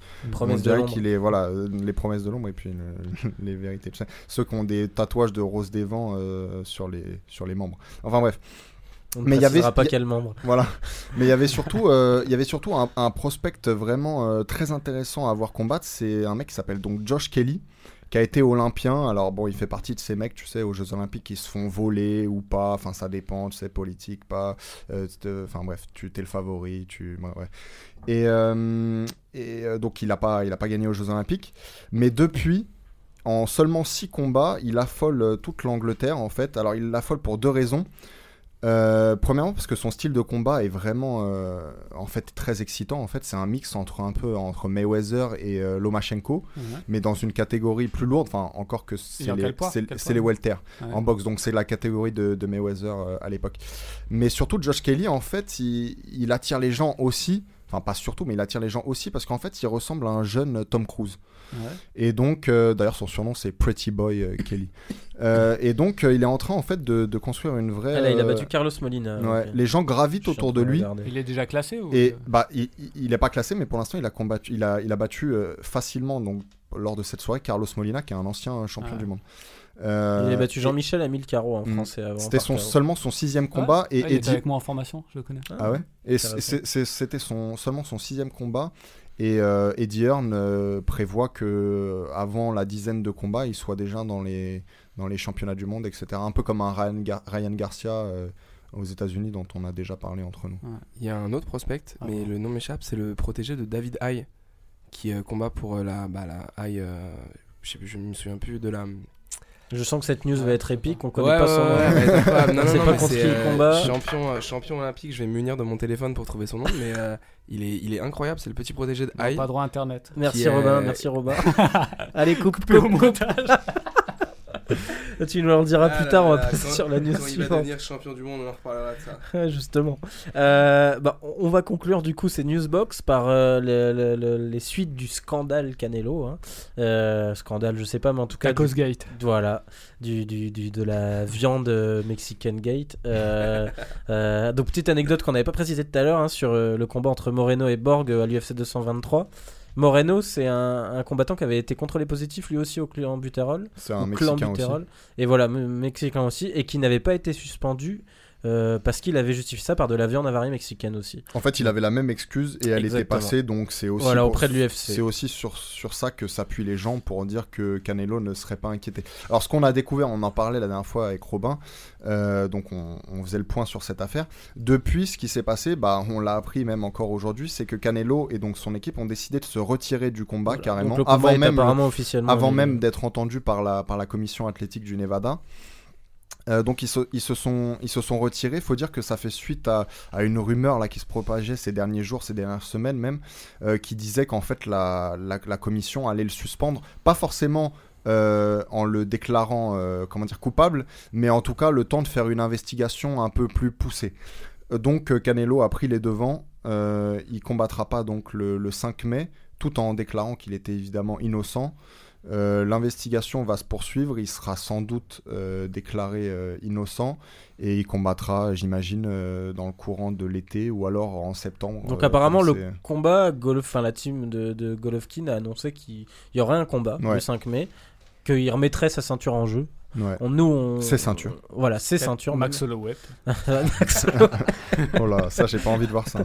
Après avoir battu Khabib à plat de couture, c'est ça mais, euh, mais du coup, oui, non, euh, on- nous on aimerait bien voir Billy Joe Sanders. hein, c'est vrai que ça serait le combat qui, qui ferait le plus de Qui, sens. on le rappelle, est le dernier qui possède une ceinture des poids moyens. Voilà, autre que Golovkin. Mhm. Euh, et du coup, euh, donc ce combat-là, dernière nouvelle, n'est pas encore euh, fait. hein, donc euh, on sait pas quand est-ce qu'on aura l'annonce. Ça devrait être très prochainement. On lui aurait proposé apparemment. On lui aurait déjà proposé le combat à Sanders. Ouais. à Sanders. Mais apparemment, Ouais, c'est pas celui qui tient la corde parce qu'il revient d'une blessure, il est pas sûr d'être à 100%. Donc Puis a- bah, pour lui, c'est peut-être un peu dangereux aussi. de- Voilà, donc il y a, peut-être des, gens un peu plus, euh, comment dire, un peu plus euh, en chien, comme on dit, qui vont, qui vont prendre le combat, quoi. Il y a qui, qui d'autre qui vous intéresserait, messieurs, pour Voilà. remplacer Canelo juste, ouais, sur Billy Joe Sanders, ce serait, ce serait assez cool. Mais là, avec le temps de prépa, tu vois, je sais pas si c'est bien. Mais c'est un combattant spectaculaire, mais Mm. qui se protège bien moins efficacement que Golovkin, euh, que Canelo. Donc, à mon avis. euh, Sachant serait- que Sanders, c'est vraiment l'adversaire que. euh, là, je vais encore faire mon frimeur, c'est une émission. Euh, quand on avait interviewé avec Étienne euh, Golovkin, il nous avait Ouais. précisé qu'à l'époque, son objectif numéro un, c'était de battre Sanders Ouais. pour être le numéro un euh, ultime Ouais, et avoir c'est un boxeur qui prend des risques et tout. euh, Il se, pro- il se protège un peu moins. Il est un peu. euh, Enfin, à mon avis, contre Golovkin, il serait. Mm. Il Mais- serait désavantagé, mais il est spectaculaire. Moi, j'aime bien. ça. Si, si on peut pas voir Saunders, j'aimerais bien voir euh, Jermal Charlo, qui est le champion des, euh, des super welter pour le coup. euh, et qui, je crois, s'est proposé euh, pour le combat et j'aimerais bien voir ça. Je sais qu'il essaie de il veut faire la transition vers les poids moyens. C'est peut-être pas forcément le combat idéal euh, Ouais, mais- directement. ouais, quand t'es en ascension, de prendre Golovkin. Ouais. Bah après Golovkin, on l'a déjà dit aussi, il est sur la pente descendante. hein. Ouais, mais peut-être au tout début. Il a de quand même battu Canelo. hein, excuse-moi. Pas pour moi. On va pas relancer le débat, messieurs, ça va être interminable sinon. Parce que je sais que c'est pas d'accord autour de la table là-dessus. Donc voilà, donc en tout cas, euh, Canelo Golovkin, c'est pas pour tout de suite, hélas. C'était un peu la mauvaise nouvelle du jour. Ouais. Euh, on finit là-dessus, messieurs. Merci beaucoup euh, d'avoir été présents. Faites-nous des retours, s'il vous plaît, par commentaire, par note, au maximum. N'hésitez pas même à nous contacter directement sur la page Facebook Takedown, par message privé. On les regarde en nous donnant votre avis sur cette émission. hein. On, on a quelques retours par-ci par-là. Il y a des gens qui nous demandent de refaire des émissions filmées. Vous inquiétez pas, il y en aura bientôt. Ouais, Ils veulent nous voir, c'est ça. Voilà, ils veulent nous voir. hein, on leur manque apparemment. Euh, donc euh, l'un n'empêche pas l'autre. On peut continuer à faire le que le podcast. stagiaire reprenne les commandes du podcast aussi, n'hésitez pas à le Voilà, pas ça, ça peut être une idée aussi. hein, Et surtout aussi si vous avez des, des idées d'invités en fait. Bon, on a entre nous beaucoup d'idées, mais s'il y a des gens que vous voulez voir particulièrement qu'on voit pas beaucoup euh, dans les médias. Exactement. Et pour revenir au stagiaire, si vous voulez voir le stagiaire continuer à vous donner des noms de prospects qu'il ne connaît pas aussi, on continuera là-dessus. Ça veut dire que ce sera dans l'émission. Euh, donc voilà, euh, merci à tous. Euh, merci messieurs d'avoir été présents pour cette euh, première émission format preview. On en fera d'autres, j'imagine. Euh, et voilà, on se retrouve dès la semaine prochaine pour le débrief de cette UFC 223 qui promet. Merci beaucoup. Salut. Salut à tous. Ciao.